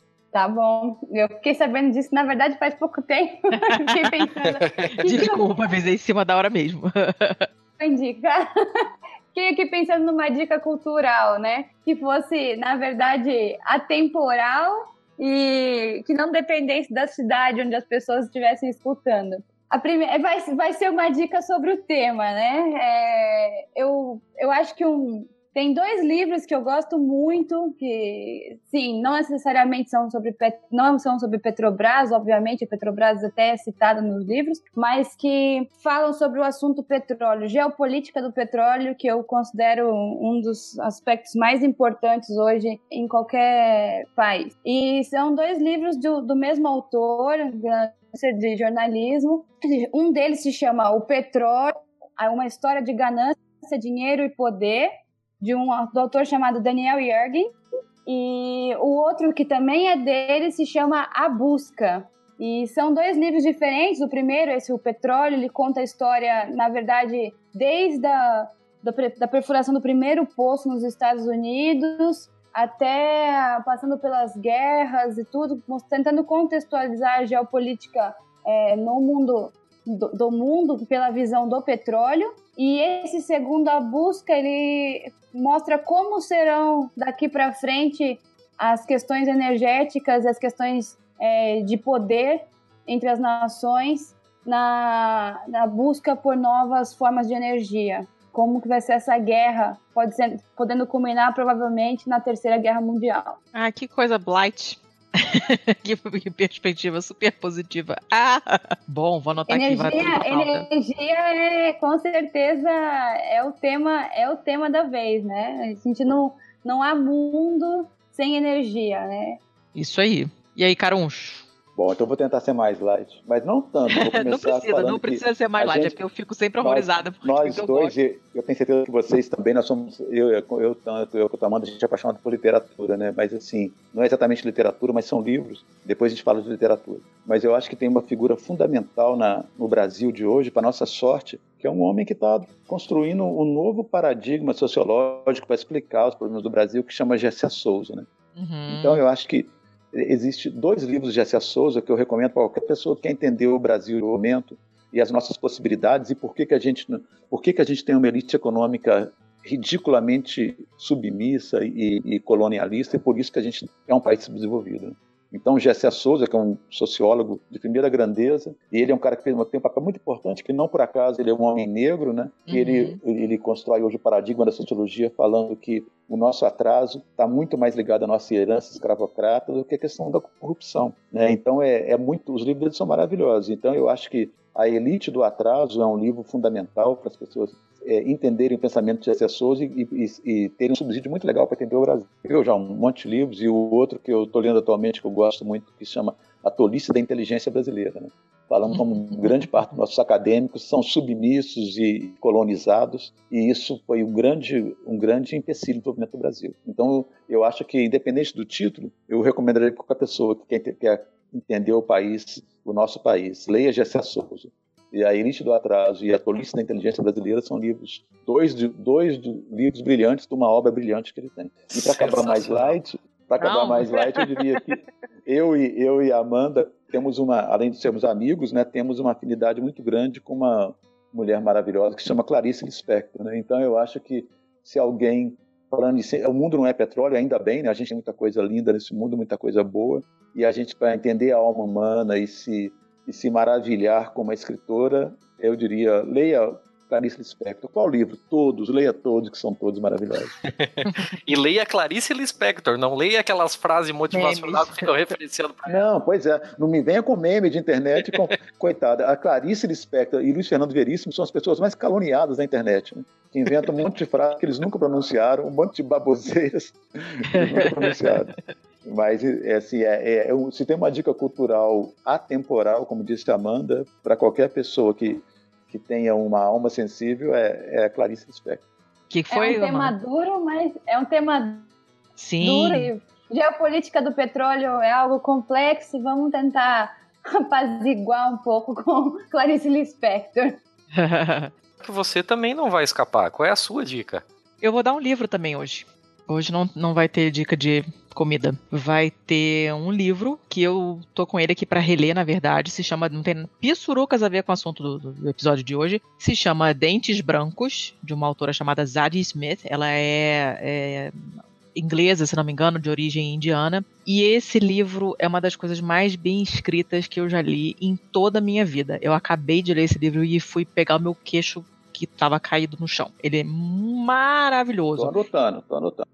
Você não tem noção de como é maravilhoso esse livro. E eu li ele há muitos anos, assim que saiu, porque bombou imediatamente e tal, não sei o que. Eu comecei a ler, fiquei enlouquecida, li um, o segundo livro dela, que não achei grandes coisas, e aí meio que larguei. Aí, por acaso, outro dia, conversando no grupo é, de um podcast também, um podcast da Rádio Piauí, que é a Maria Vai com as Outras, que eu super aconselho que vocês escutem, por sinal. E é, as pessoas estavam trocando dicas de livros, né, de autoras mulheres e tal, e eu dei essa dica desse livro, e alguém falou que os outros livros que saíram dela depois do segundo, que não foi lá nenhuma Brastemp, os outros são muito bons também. Então eu já tô querendo ler os outros agora também, mas antes eu quero reler o Dentes Brancos, porque. E acabou, ele, ele veio me devolver assim, não sabia nem o que falar, porque o livro é muito, muito, muito bom. Ela tem um estilo é, sensacional, a história é envolvente, e o estilo dela mesmo, você. É, a, a mulher saca pra caralho. Ela é muito boa. Leiam esse livro porque é legal. E hoje eu só, só tô, eu tô econômica hoje, só tenho uma dica. E aí, você, Thiago? Na verdade, você roubou, porque quando você deu a dica do seu livro, você também falou do podcast do Maria Vai com as Outras. Ah, Mas... um embutido, um embutido no dois em um. Eu tenho uma cacetada de livros que eu li, não indiquei represadas aqui, mas eu vou ter que dar preferência, é fila preferencial para essa história maravilhosa que é a biografia do Marighella, é, feita pelo Mário Magalhães. Mário Magalhães sensacional, ele sensacional. sensacional, sensacional. Ele já escreveu na Folha, ele é um cara respeitadíssimo e ele fez uma biografia do Carlos Marighella. O nome inteiro é Marighella, o guerrilheiro que incendiou o mundo e é um thriller. Eu, eu sou um cara meio casca grossa, assim. Eu, quando eu falo que um negócio é pesado, é pesado mesmo. No episódio passado eu, eu indiquei um texto da Svetlana Alexeyevich sobre o próximo livro que ela vai sair, falando que era pesado. Eu fui perguntar para Letícia, a Letícia tava aos prantos. Tava, tava mesmo. então, para eu, pra eu ficar impactado com alguma coisa é meio difícil, assim. O livro, ele é um thriller, ele não te dá muito fôlego, ele tem muita informação, ele é todo referenciado e ele é de uma sutileza, de uma delicadeza com o final dele, de, de ter respeito à memória de todos os envolvidos. Eu, eu achei sensacional, eu confesso que chorei no final, principalmente com a história do Jonas, e eu só posso indicá-lo e bater palma pro Mário Magalhães, que tem todo o meu respeito. Eu vou parar por aqui. Eu tinha outras. Ah, eu Sensacional. Vou... Eu, eu, vou pegar uma carona na sua dica, só dizer que o Wagner Moura está produzindo um filme do livro, né? Opa. Sim. Inclusive, quem vai ser o Marighella vai ser o. Eu não sei. O Marighella vai ser o Mano Brown, do, do Racionais MCs. Vai ser um negócio, no mínimo, peculiar, assim. Mas é muito legal, é, é até interessante para reforçar a negritude do Marighella, né? É um negócio que fica, geralmente, é. fica um pouco de lado. Aí eu vou ter que falar, né? Mas é porque é isso, para Marighella, esse Marighella é um cara que foi caluniado durante a ditadura militar e muita gente o vê como um, terrorista, um, um, um animal. E Marighella, para mim, é um herói brasileiro. Com certeza, eu não poderia concordar mais. Só para finalizar, então, eu não ia dar essa dica, tô dando ela meio na loucura assim, mas assistam o filme Diamante de Sangue. Ele fala um pouquinho sobre o que a gente conversou hoje, sobre exploração de um minério e sobre muita ganância e sobre como você vai ser sempre um explorado, a não ser que você se coloque de pé e cabeça erguida contra essa exploração. Eu acho que eu vou dar só mais uma dica, então. Acabou de me surgindo... Opa, virou um colóquio cultural agora. Não, na verdade, eu só, eu só tô dando essa... Eu tô com, essa, com o risco ele corremos para outubro, eu tô cada vez mais as mulheres, mais e mais. Então, Ai, eu que já ótimo. sou feminista, então agora estou numa, numa crescente de posicionamento feminista diariamente. E eu recentemente li um livro, não sei se ele tem tradução para o português, porque, mas ele se chama Half the Sky e é um livro sobre mulheres que fizeram das suas condições de violência doméstica, de problema decorrente do machismo uma, um viés de oportunidade. Então eu estou dando essa dica. O ambiente do, do mundo é muito machista, é um ambiente predominantemente masculino. Quero ver mais mulheres nessa área e mais mulheres com, com vontade de expressar opinião e e mostrar por que, que nós não temos que nos colocar, nunca olhar para baixo, ávidas aquilo que nós acreditamos. Perfeito, perfeito. Eu, eu quero agradecer pelo, pela disponibilidade de vocês, pela, por, por essa pronta vontade de, de passar esse conhecimento de vocês. É, a gente aprendeu demais, assim, eu não fazia a mínima ideia que tinha tanta coisa. Tava até meio assim de como ia ser uma loucura fazer esse episódio, mas ele fluiu de um jeito incrível, assim, muito obrigado por toda essa informação que vocês nos passaram. Se vocês quiserem deixar alguma forma de contato, alguma coisa, o espaço está aberto e aí eu abro para vocês também se despedirem. Pessoal, eu quero dizer que foi um, Thiago, Letícia, foi um prazer imenso, para mim foi um barato fazer essa entrevista. Eu também não tinha a menor ideia se a gente ia se entender, se ia ficar bacana. E eu, eu espero que a gente não tenha sido muito hermético, que as pessoas possam entender esse tema que é muito tecnológico, né, muito cheio de jargão, muito número e muitas cifras trilionárias e bilionárias. Eu espero que as pessoas tenham conseguido nos entender que a nossa preocupação é isso, é, é fundamentalmente com o futuro do Brasil, a gente construir nossos futuros, nós brasileiros construindo um país melhor para os nossos filhos, para os nossos netos. Então, é, eu espero que a gente tenha conseguido passar nossa mensagem. Foi um prazer imenso conversar com vocês. Né? Um abração para todo mundo. Amanda? É sempre um prazer para mim, assim, poder discutir um tema que é tão atual e que eu considero de fundamental para o país. E é bom porque esse podcast possibilita para a gente uma, um distanciamento da, da mídia atual, né? Que tem todo essa, esse lance de ser completamente parcial e representar os interesses políticos de, alguma, de uma classe. Então, para mim, eu, eu, eu, eu muito quando eu tenho a possibilidade de, de, debater um tema com mais profundidade, né? Não um debate político, que você tem um minuto para 30 uhum. minutos, 30 réplica para réplica, porque tem que constar, né? Tem que constar no debate. Então, a gente pode ter, talvez, nesses jargões da indústria do petróleo, para nós que somos da área técnica, às vezes pode ficar mais difícil explicar de uma maneira, mas espero que as pessoas consigam pelo menos entender um pouquinho melhor desse nosso mundo e entender que a gente tem um tesouro e, e praticamente isso é um novo marco na indústria do petróleo mundial. Foi, foi brasileiro, produzido pela Petrobras e é um dos maiores motivos de orgulho que eu, que eu tenho. Obrigada para vocês aí, obrigada pela oportunidade, pelo convite, pessoal.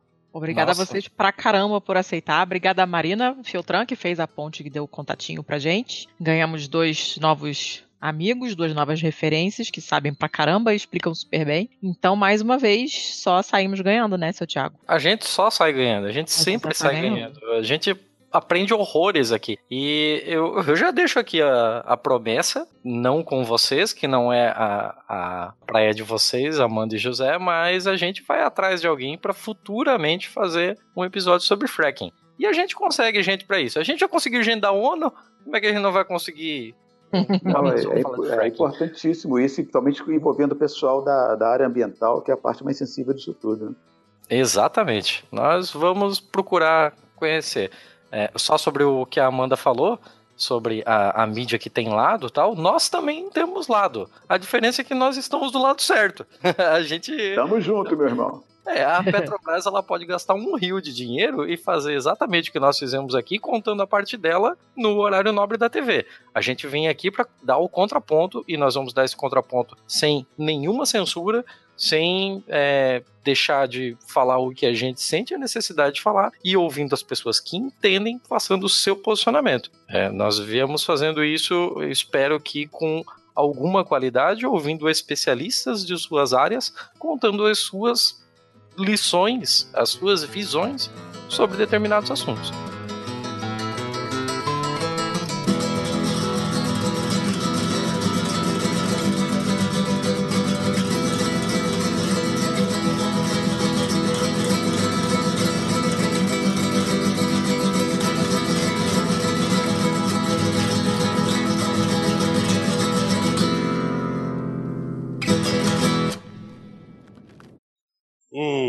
Tempo atrás, umas oito horas da noite, eu recebo o companheiro Estrela no meu gabinete. Não sei se ele estava junto com o Gabriel e junto com outros companheiros da Petrobras. E foram me comunicar que tinham encontrado um tal de pré-sal.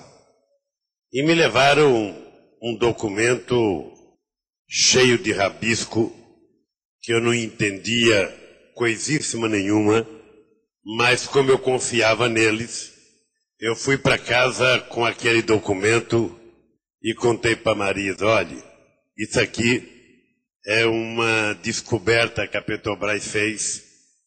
Teve um tal de Estrela que foi no meu gabinete e disse que há 160 milhões de anos o continente africano e o continente sul-americano se separaram. E nessa separação do continente africano e nessa e nesta separação do continente africano e do continente sul-americano, exatamente numa parte próxima ao estado do Espírito Santo, ao Rio de Janeiro, São Paulo, até chegar perto da Bahia, ah, foi descoberto a uma profundidade de aproximadamente 5 a 6 mil metros de profundidade, um petróleo ah, que nós chamamos uh, de pré-sal. Aí me mostraram quanto que tinha de água, quanto que tinha de rocha, quanto que tinha de sal e depois até chegar no petróleo. Eu fui para casa e não encontrei para ninguém, a não ser para Marisa, porque essas coisas a gente conta, depois não é verdade, a gente fica com a cara de tacho. E aí nós começamos a perguntar para Petrobras Bom, nós descobrimos, nós queremos saber agora quando é que vai começar a exploração.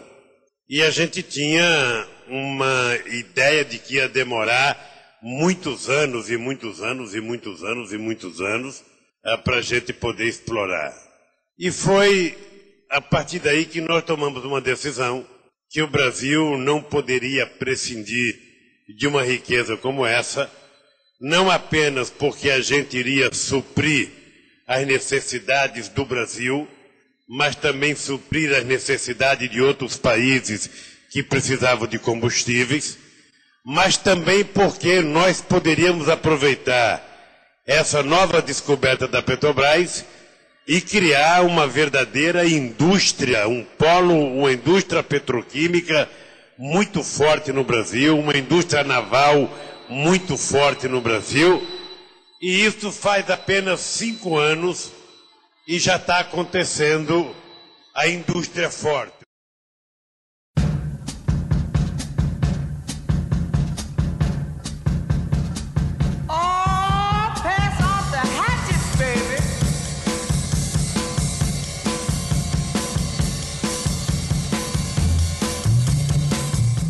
Ai, que merda que é esse negócio da gente ficar gravando a parte do, dos finalmente num outro dia, completamente fora do que foi a gravação do episódio. Porque a gente não tá no mesmo clima, eu tô muito puto. Hoje não vai dar certo. É o que temos, é o que temos pra hoje, né? Fazer o quê? O nosso esquema é esse, então paciência. Sim, senhora. Pois é, dona Letícia Dacker, a gente está com alguns números bem interessantes aí, né? A gente vem acompanhando o crescimento aí do nosso, do nosso público, mas sabe o que, que não cresce? O que, que não cresce? O número de apoiadores. Eu tava tirando uma conta aqui e nós temos um grupo fechado dos apoiadores, a Pistolândia, e 10% dos integrantes do grupo são bots. ah, explica isso pra quem não sabe fazer conta. Você tem noção? Não, assim, ó, 10% do grupo são bots, 10% do grupo somos nós dois. Pra você ver. Então, só os outros 80% é que efetivamente estão contribuindo para manter esta bagaça que a gente está produzindo aqui. E caralho, como dá trabalho produzir? Dá um trabalho do cão, gente. Hoje em dia eu já falei isso em outro episódio que eu não lembro mais qual. A gente adora o que está fazendo. Essa é a coisa mais divertida que eu já fiz na minha vida e, mais gratificante, sendo bem sincera, mil vezes mais gratificante do que meu trabalho. É, mas dá trabalho, pra caramba. Apesar de ser uma coisa muito legal, que a gente gosta muito de fazer, dá muito trabalho, né? Organizar tudo, catar as pessoas, né? Assediar os pobres coitados nas redes sociais implorando para gravar com a gente, preparar a pauta e catar link, e é a parte técnica toda do Thiago, que é super trabalhosa, senão ficaria uma merda de edição, vocês não iam gostar. É, é, né? Dá trabalho, dá trabalho pra caramba, a gente tem que se virar nos 30 somos só nós dois, então dá trabalho. Se vocês puderem dar uma mãozinha pra gente como recompensa por esse trabalho duro que a gente faz, né? Pra gente ter uma caixinha de reserva para fazer coisas. Que coisas que a gente quer fazer com esse dinheiro, Thiago, por exemplo? Por exemplo, trocar a nossa logo por uma que não seja feita por uma ferramenta gratuita na internet. Que tal? Trazer um mínimo de profissionalismo. Né? Não é uma legal? Ficar com um site mais bonitinho, quando você vai lá olhar já tá melhorzinho, no seu agregador ele tá com uma carinha mais profissa, né? E tá bonitinho o novo logo, seu Thiago? Eu não sei. Ah, não viu ainda não? Não? Quem que já viu? Quem está na pista? Lândia. Então, se você contribuir e você fizer parte automaticamente, se você quiser, lógico, né? Se tiver a fim de entrar no nosso grupo fechado do Telegram, você vai ficar sabendo em primeira mão do que a gente está gravando, quem são os nossos convidados e a cara nova que o site vai ficar também. Além de Os estar temas gente, também né? têm saído é, lá, sim. É, e pessoal, pô, tá todo mundo livre para sugerir, é, para passar contatinho, gostamos, inclusive. É um grupo que tá bacana, o pessoal tem papos legais e, e, e tem a satisfação pessoal de estar ajudando num projeto que vocês acham que é bacana. Eu contribuo com uma porção de podcasts, eu contribuí hoje é, com a campanha da Multinacional, é, é, é, uma, é uma forma bacana de você mostrar que aprecia o que as outras pessoas estão fazendo. E é, você pode começar a contribuir com cinco golpinhos, cara. Cinco golpinhos não é nada. Acho que cinco golpinhos você não compra nem um pão de queijo. Então, né? Um, mesinho, uns cinco reais por mês, dez reais por mês. E pra gente faz diferença. A gente paga o domínio, a gente paga uma pessoa para fazer o nosso site legal, a gente deixa uma, uma caixinha guardada para comprar um microfone quando quebrar e, e, né, e é uma recompensa bacana, a gente se sente valorizado também, né? Então, acho que vocês deveriam super ajudar.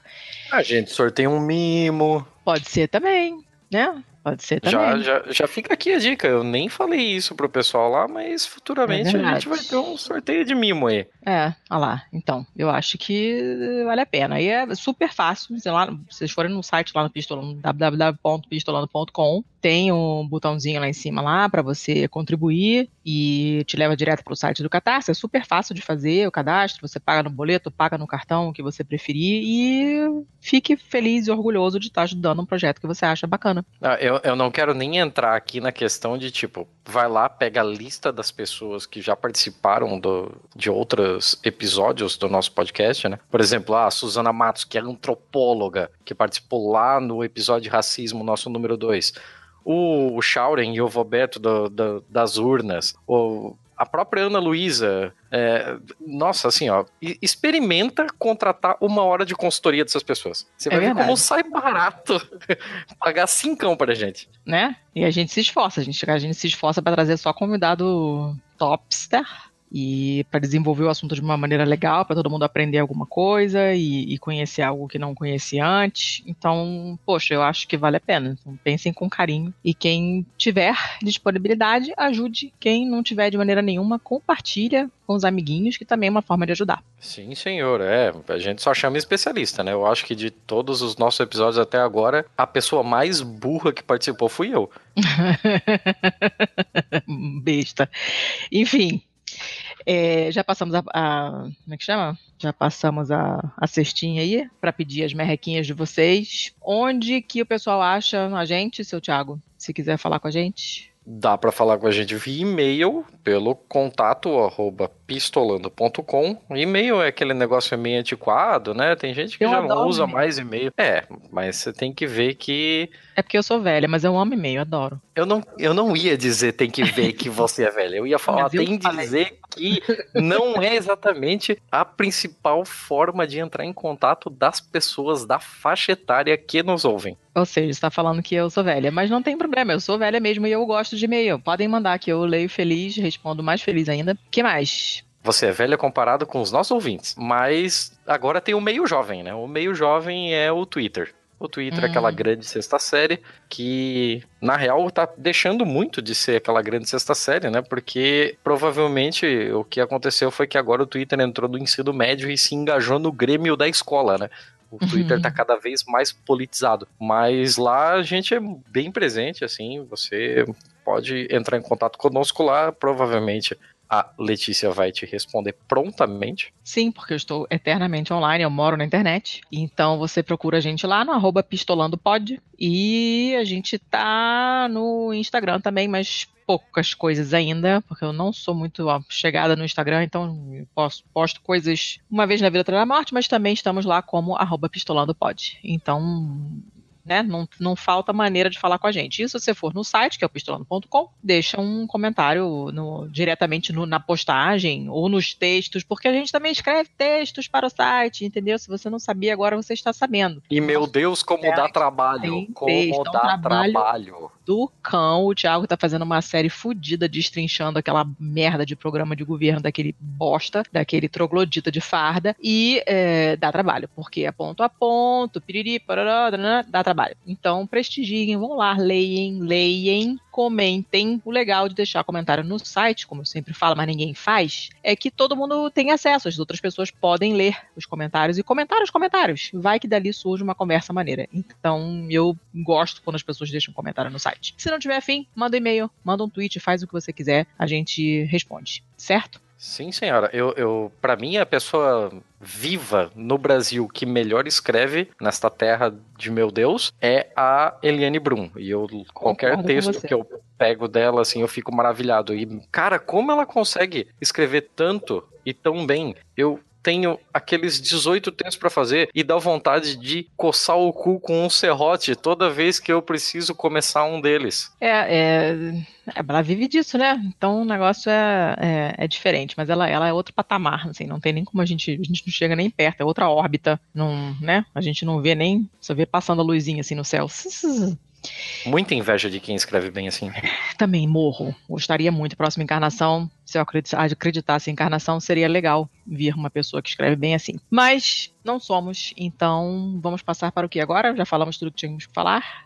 Sim, já estamos enrolando. Vamos para o bom, o mal e o feio. Vamos... vamos para o bom, o mal e feio. Como de praxe, você começa. Bom, eu começo com uma notícia do El País, mas eu escolhi de propósito a edição em espanhol, que é para vocês verem que dá para ler jornal em espanhol, dá para ler em outras línguas, é muito saudável ler jornais de fora do Brasil, inclusive ler notícias sobre o Brasil em jornais de fora do Brasil. Nesse caso não é, é uma notícia, eu não vou ler em espanhol, porque eu sou na Grécia, vai me matar com meu sotaque horroroso, mas traduzindo o título é praticamente o seguinte: o Japão consegue pousar duas naves em um asteroide pela primeira vez. E é uma puta notícia, porque isso não tinha acontecido antes. Na verdade, não são naves, são duas sondas pequenas, né? Mas pô, é uma, uma tecnologia é, é bem complexa.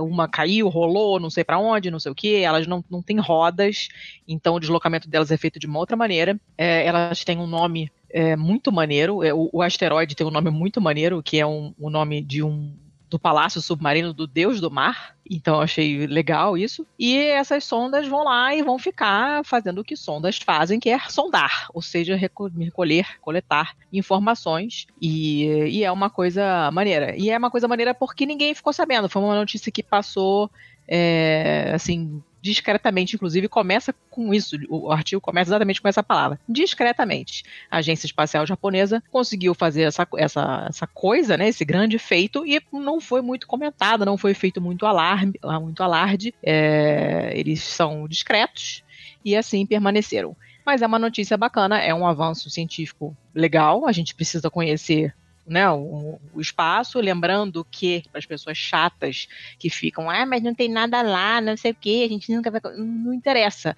Boa parte da tecnologia que nos rodeia foi inventada pela NASA né, em, em situações para funcionar em situações extremas assim. Então, parem de reclamar porque a ciência ajuda a gente a aprender coisas nunca, jamais, em tempo algum é demais. Qual é a sua notícia boa? Muito legal a sua. É curioso como parece que só a ciência vem dando algum não desgosto pra gente, né? Uhum. Porque eu também acabei pegando uma notícia com relação à ciência e eu também resolvi pegar direto da fonte do, da, da língua original, só que no meu caso é isto é, então a língua original foda-se. É...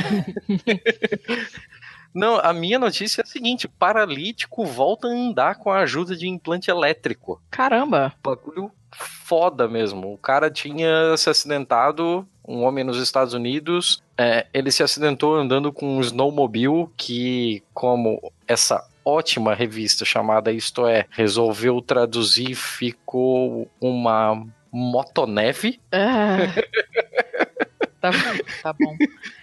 É, e ele teve uma lesão na coluna, ele passou cinco anos em cadeira de rodas e tal. E o pessoal da Mayo Clinic em Minnesota, usando um andador com rodas dianteiras, conseguiu fazer com que com um implante ele andasse o equivalente a um campo de futebol. É incrível como toda a imprensa brasileira é pautada na distância medida em campos de futebol.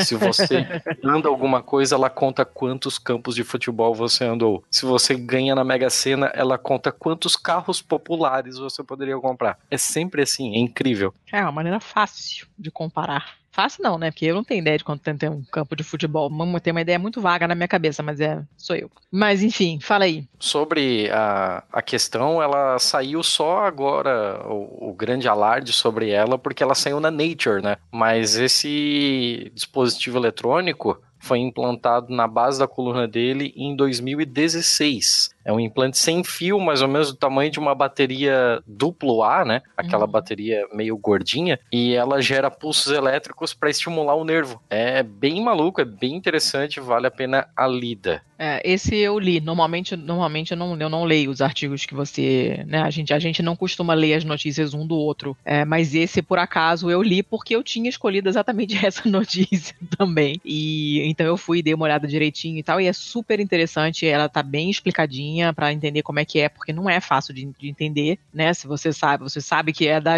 espinha, digamos assim, que saem os nervos para as pernas e não tem mais, está cortado. Como é que essa perna vai mexer? Mas ele explica tudo direitinho e é bem bacana e é uma puta de uma notícia também. Fiquei bem feliz de, de ler. Vamos às notícias de merda? Sim, não, aproveita que você tá falando aí, já emenda seu feio já. O mal, aliás. O mal, mal, mal. Notícias de merda. A minha notícia de merda é do El País, na versão brasileira dessa vez. E o título é Um século de registros mostra que o rio Amazonas está se descontrolando. As cheias se tornaram cinco vezes vezes mais frequentes e mais intensas nas últimas décadas. E engraçado que essa notícia foi comentada na, no episódio agora de sábado agora do Skeptics Guide to the Universe, que é o primeiro podcast que eu ouvi ever e é o único que eu ouço desde que eu comecei. Eu nunca larguei ele, eu nunca perdi nenhum episódio. Todo sábado eu escuto. E no final do programa eles fazem é, um apanhado de notícias, são umas três notícias normalmente, é, que o apresentador, o host, escolhe, né? E, os, os, e o resto do elenco tem que dizer qual é a notícia falsa e quais são as verdadeiras. E essa apareceu esse sábado. Normalmente ele escolhe notícias que não, não fazem muito bafafá, né, nos Estados Unidos, porque senão todo mundo teria lido e nenhum dos três tinha lido isso. Mas é compreensível, né? Hello, aquecimento global, não é?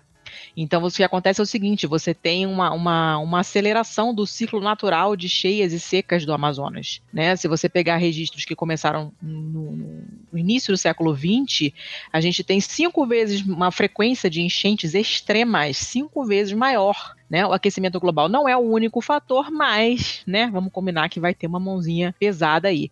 E é óbvio que isso é um problemaço, porque tem gente morando ao longo do rio, né? Então você fode com a vida de um monte de gente. As secas aumentam de maneira praticamente linear, segundo esses dados, mas as cheias se multiplicaram por 5, que é muita coisa muita coisa, né? Então, além de subir o nível da água mais frequentemente, essa, essa cheia é mais intensa também, chegando até 29 metros. Caralho. E aí você leva, teve um pico em 2012 que levou 70 dias para recuperar os níveis normais. Então imagina o que, que é você morar numa situação dessa, né? Então é complicado. Você tem uma quantidade grande de pessoas, é, é né? Uma, um, muitas vidas dependentes desse, desses ciclos, e, e aí tá todo mundo fodido. Então é isso. Ele, o artigo dá uma das, algumas das explicações possíveis, estimadas, você não tem como saber exatamente o que, que houve, é multifatorial, tem explicação de vários desses fatores, mas dá uma tristeza porque, né? É chato quando as pessoas têm que passar por esse tipo de coisa, a gente fica com o coração apertado. É a minha notícia de merda de hoje. E a sua? Bem de merda, bem de merda. Nossa, eu não uhum. pensei que a elevação fosse tanto assim. É, eu fiquei bem, eu escolhi ela porque, porque eu li a chamada assim e falei, ah, tá, pode ser que seja uma coisa cíclica e tal, mas quando eu fui olhar e falei, caramba, 70 dias para voltar ao normal é muito tempo. muito. A gente que é de cidade grande, do, daqui do Sudeste, principalmente Sul e Sudeste, a gente não tem a menor noção do que essas pessoas, de como é a vida dessas pessoas, né? É o máximo que acontece aqui em casa é eu sair de casa, deixar a janela aberta e chegar e meu lençol que estava seco estar molhado de novo, pendurado no varal. Agora, você imagina o que, que é uma parada que enche, alaga a sua cidade inteira, a sua casa toda e leva mais de dois meses para secar, para voltar como era antes. Eu não, eu não consigo imaginar. Então, fiquei bem chateada de ler essa notícia. Bem, a minha notícia de merda, ela na real não é uma notícia. Ela saiu como uma opinião, é uma parte da Folha de São Paulo que foi cedida para uma pessoa fazer um, uma coluna de opinião. Porra, se não é uma notícia, por que, que ela tá aqui? Porque ela merece muito ser lida, mas muito. Essa opinião é do Roberto Leher. Ah, quem é esse porra? Por que, que você tá me mandando falar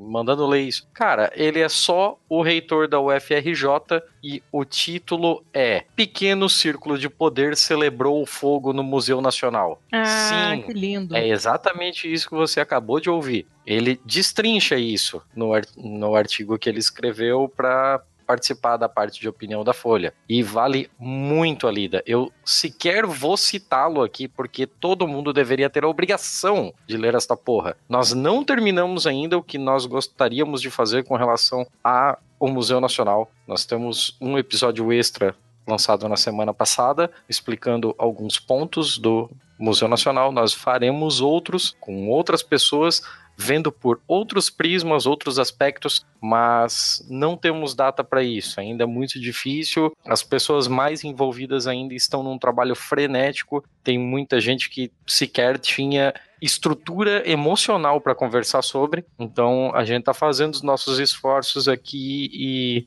tão logo nós tenhamos um material pronto, a gente vai lançando. Falando em Museu Nacional, é, eu falei que eu ajudei hoje, né? Então, quem quiser ajudar com o Museu Nacional, o site é o benfeitoria.com barra Museu Nacional, e aí tem ali todas as, as as recompensas, a fatia que você quer pagar, né, a contribuição a partir de 20 reais. É, o site está bem bonitinho, eles fizeram um vídeo maneiro, o texto está bem escrito, vão lá, explorem o site e ajudem a refazer o que é possível ser refeito para o museu. Mas e aí o resto da notícia? É só não, isso? eu, eu não vou falar sobre ela. Não, Ótimo. pau no cu de quem está ouvindo, vai lá e lê. Muito bem. Vai lá pra você ficar puto também com propriedade, certo? Sério, sério. Eu, fi, eu saí do sério quando eu li isso aqui. É foda. É, eu não sei se eu quero ler, não. quando essas coisas me deixam muito, muito irritada. Quando teve um, aquele terremoto na Itália, que as pessoas devem lembrar, que destruiu a cidade de L'Aquila, é, na mesma hora, alguém ligou para uma, empreiteira, uma coisa assim, explicando o que, que tinha acontecido e, e, o homem começou a rir no telefone. Cara, que coisa maravilhosa! Vai ter dinheiro para reconstrução para todo mundo. Isso porque a cidade acabou. Acabou, acabou. Cara, a vontade era jogar a televisão pela janela. Essas coisas me deixam puta num nível que eu não tenho palavras para descrever. Essa pessoa, se ela passa na minha frente, eu passo de carro por cima e depois eu dou a ré para ter certeza que o trabalho foi bem feito, porque merece. Mas, como não é sobre essas pessoas, vamos falar da notícia feia, pode ser?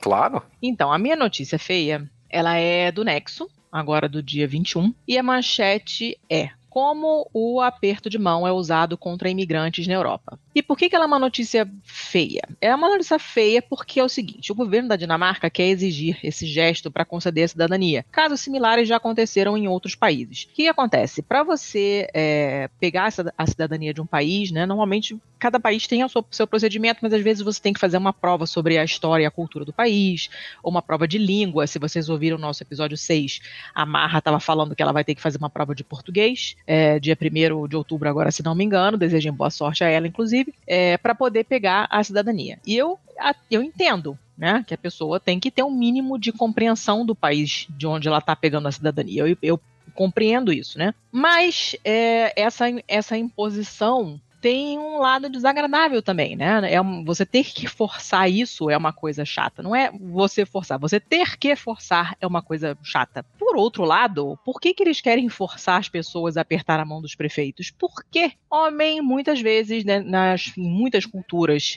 é, de. É, ai meu Deus, muitos imigrantes de, de, de, países, principalmente muçulmanos, não podem é, apertar a mão de mulher É proibido, você não pode. Por motivos religiosos, você não tem contato físico com pessoas do gênero oposto. Claro que isso nós estamos falando dos mais radicais, né? Mas acontecem essas coisas. Acontecem mesmo. Você só pode. A mulher só pode encostar, digamos assim, no marido, nos pais, nos filhos, nos irmãos, nos avós. Não, não é proibido fazer esse tipo de contato. Como isso é uma coisa muito escrota, você não poder, uma mulher não poder encostar em outro homem nenhum que não seja sangue dela ou o marido dela, isso é uma coisa escrota. Vamos combinar? A mulher tem que poder encostar em quem ela bem entender Sim. né? Então isso é uma coisa muito escrota. É, é aquela história, não sei se vocês leram um tempo atrás, uma notícia de um rabino, sei lá o que, que não era um rabino, era um judeu super, hiper, mega ortodoxo no, no avião, que se recusava a sentar do lado de uma mulher. Tinha uma, uma outra passageira mulher do lado dele, por acaso, ela estava viajando sozinha, ele também.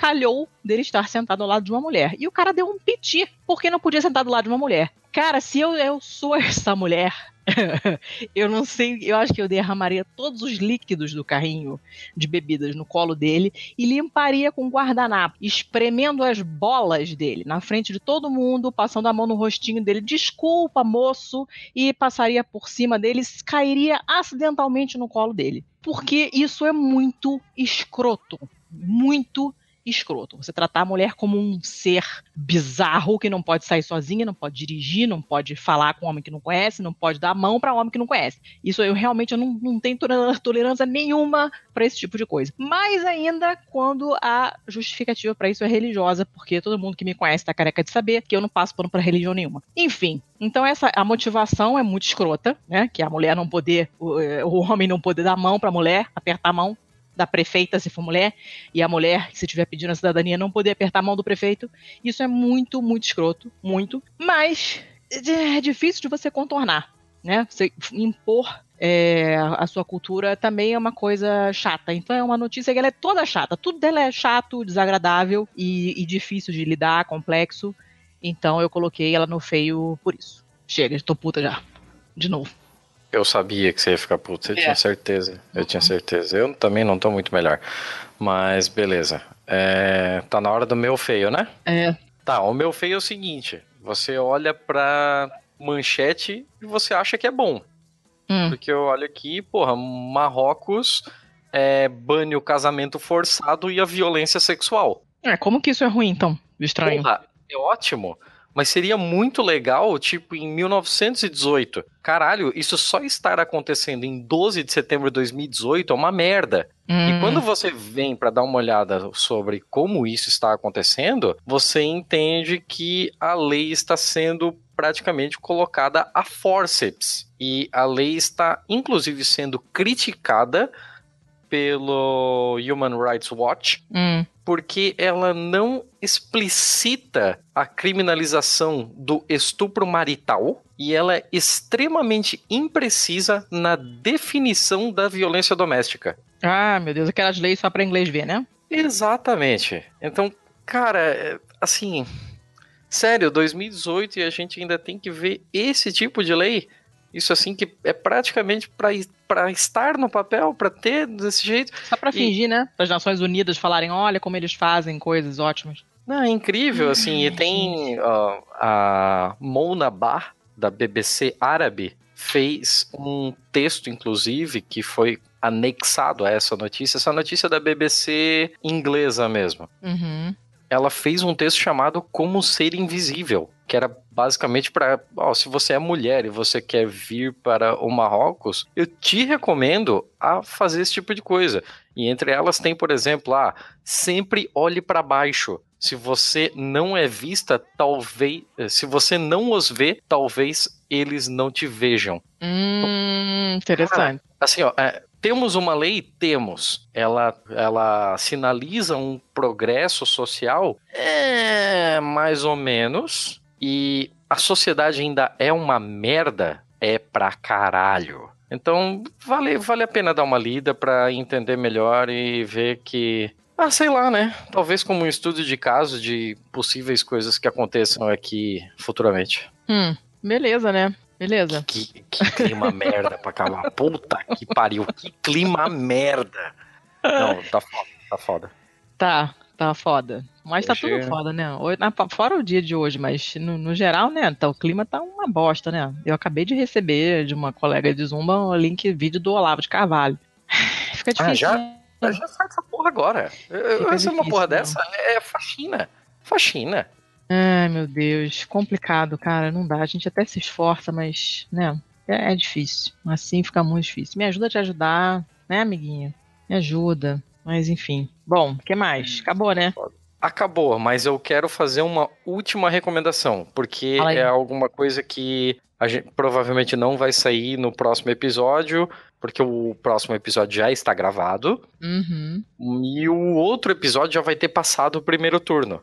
Uhum. Então, antes de acontecer o primeiro turno, eu gostaria de deixar isso como uma recomendação. É, tem um podcast de humor chamado Minuto de Silêncio. É uma bagunça do caralho, às vezes eles dão umas derrapadas assim, questão de, de capacitismo, alguma outra coisa de homofobia. Eles têm assim um- um, uma pegada bem crítica, bem ácida de ah, o politicamente correto não deveria interferir tanto em determinadas piadas, porque fazer piada de, de determinada coisa é um jeito de ridicularizar quem pensa de forma séria sobre isso, entende? Hum, hum. Então, por conta desse tipo de coisa, eu- algumas coisas eu até relevo, outras Hum. não.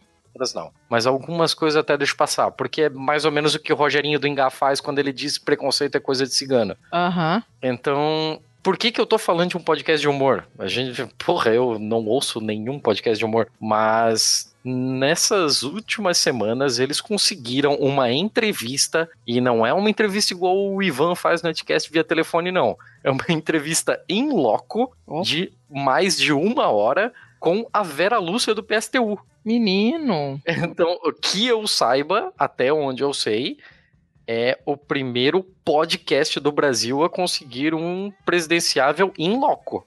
Que coisa, menino. Olha, parabéns pra eles. Caralho, assim, ó, porra, é um, é um podcast de humor, é o último lugar onde eu esperava. A entrevista tá muito boa, a Vera Lúcia é muito gente boa, a entrevista é extremamente descontraída e anárquica, é uma maluquice, assim. Inclusive tem uma pergunta sobre como, é, como funcionaria num estado controlado pelo PSTU a pornografia, se a gente estatizaria o Xvideos, se só Meu teria pornô nacional. Então, cara, é, maluco. Eu, eu me diverti e me informei ouvindo sobre ele. Então, eu, eu gostaria de deixar essa recomendação aqui. Eu tô baixando agora pra ouvir. Eu já ouvi falar bastante desse podcast, assim, no, no, no Twitter vejo bastante mencionado, mas eu nunca me interessei em ouvir, não. Mas agora que você falou, estou baixando agora. Esse da Vera Lúcia, ouvirei-lhe. É o Minuto nas Urnas número 05.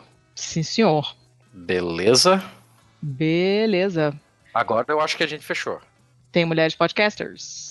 Então faça o seu jabá. Então vamos lá, o negócio é o seguinte: Mulheres Podcasters é uma ação de iniciativa do programa Ponto G, que é um podcast, desenvolvida para divulgar o trabalho de mulheres na mídia podcast e mostrar para todo ouvinte que sempre existiram mulheres na comunidade de podcasts Brasil. Não só falando de feminismo e de pautas de mulher, mas falando de tudo. E o Pistolando apoia essa iniciativa. Então, quando você compartilhar esse nosso programa, ou qualquer outro programa que você ouvir que tiver uma mulher fixa no elenco, compartilha usando a hashtag Mulheres Podcasters, ajudando assim a promover a igualdade de gênero dentro da podosfera. E se você quiser ouvir podcasts que tenham mulheres fixas no elenco, faz a busca pela hashtag Mulheres Podcasters e você vai descobrir um monte de programa bacana sobre vários assuntos. Você escolhe o seu, é, assina, ouve, compartilha com os amiguinhos, comenta e promove a igualdade de gênero assim, então. Beleza? Belezíssima. Acabamos. É isso aí. Gente, Então, pistolando.com, acessem, nos deem aquele page view maneiro. Pelo amor de Deus, um comentário que seja na porra dos meus textos. Só pra eu não deprimir. Mas ok. Chega por hoje. Tchau, tchau, pessoal. Chega. Até a próxima. Até a próxima. Tchau, tchau.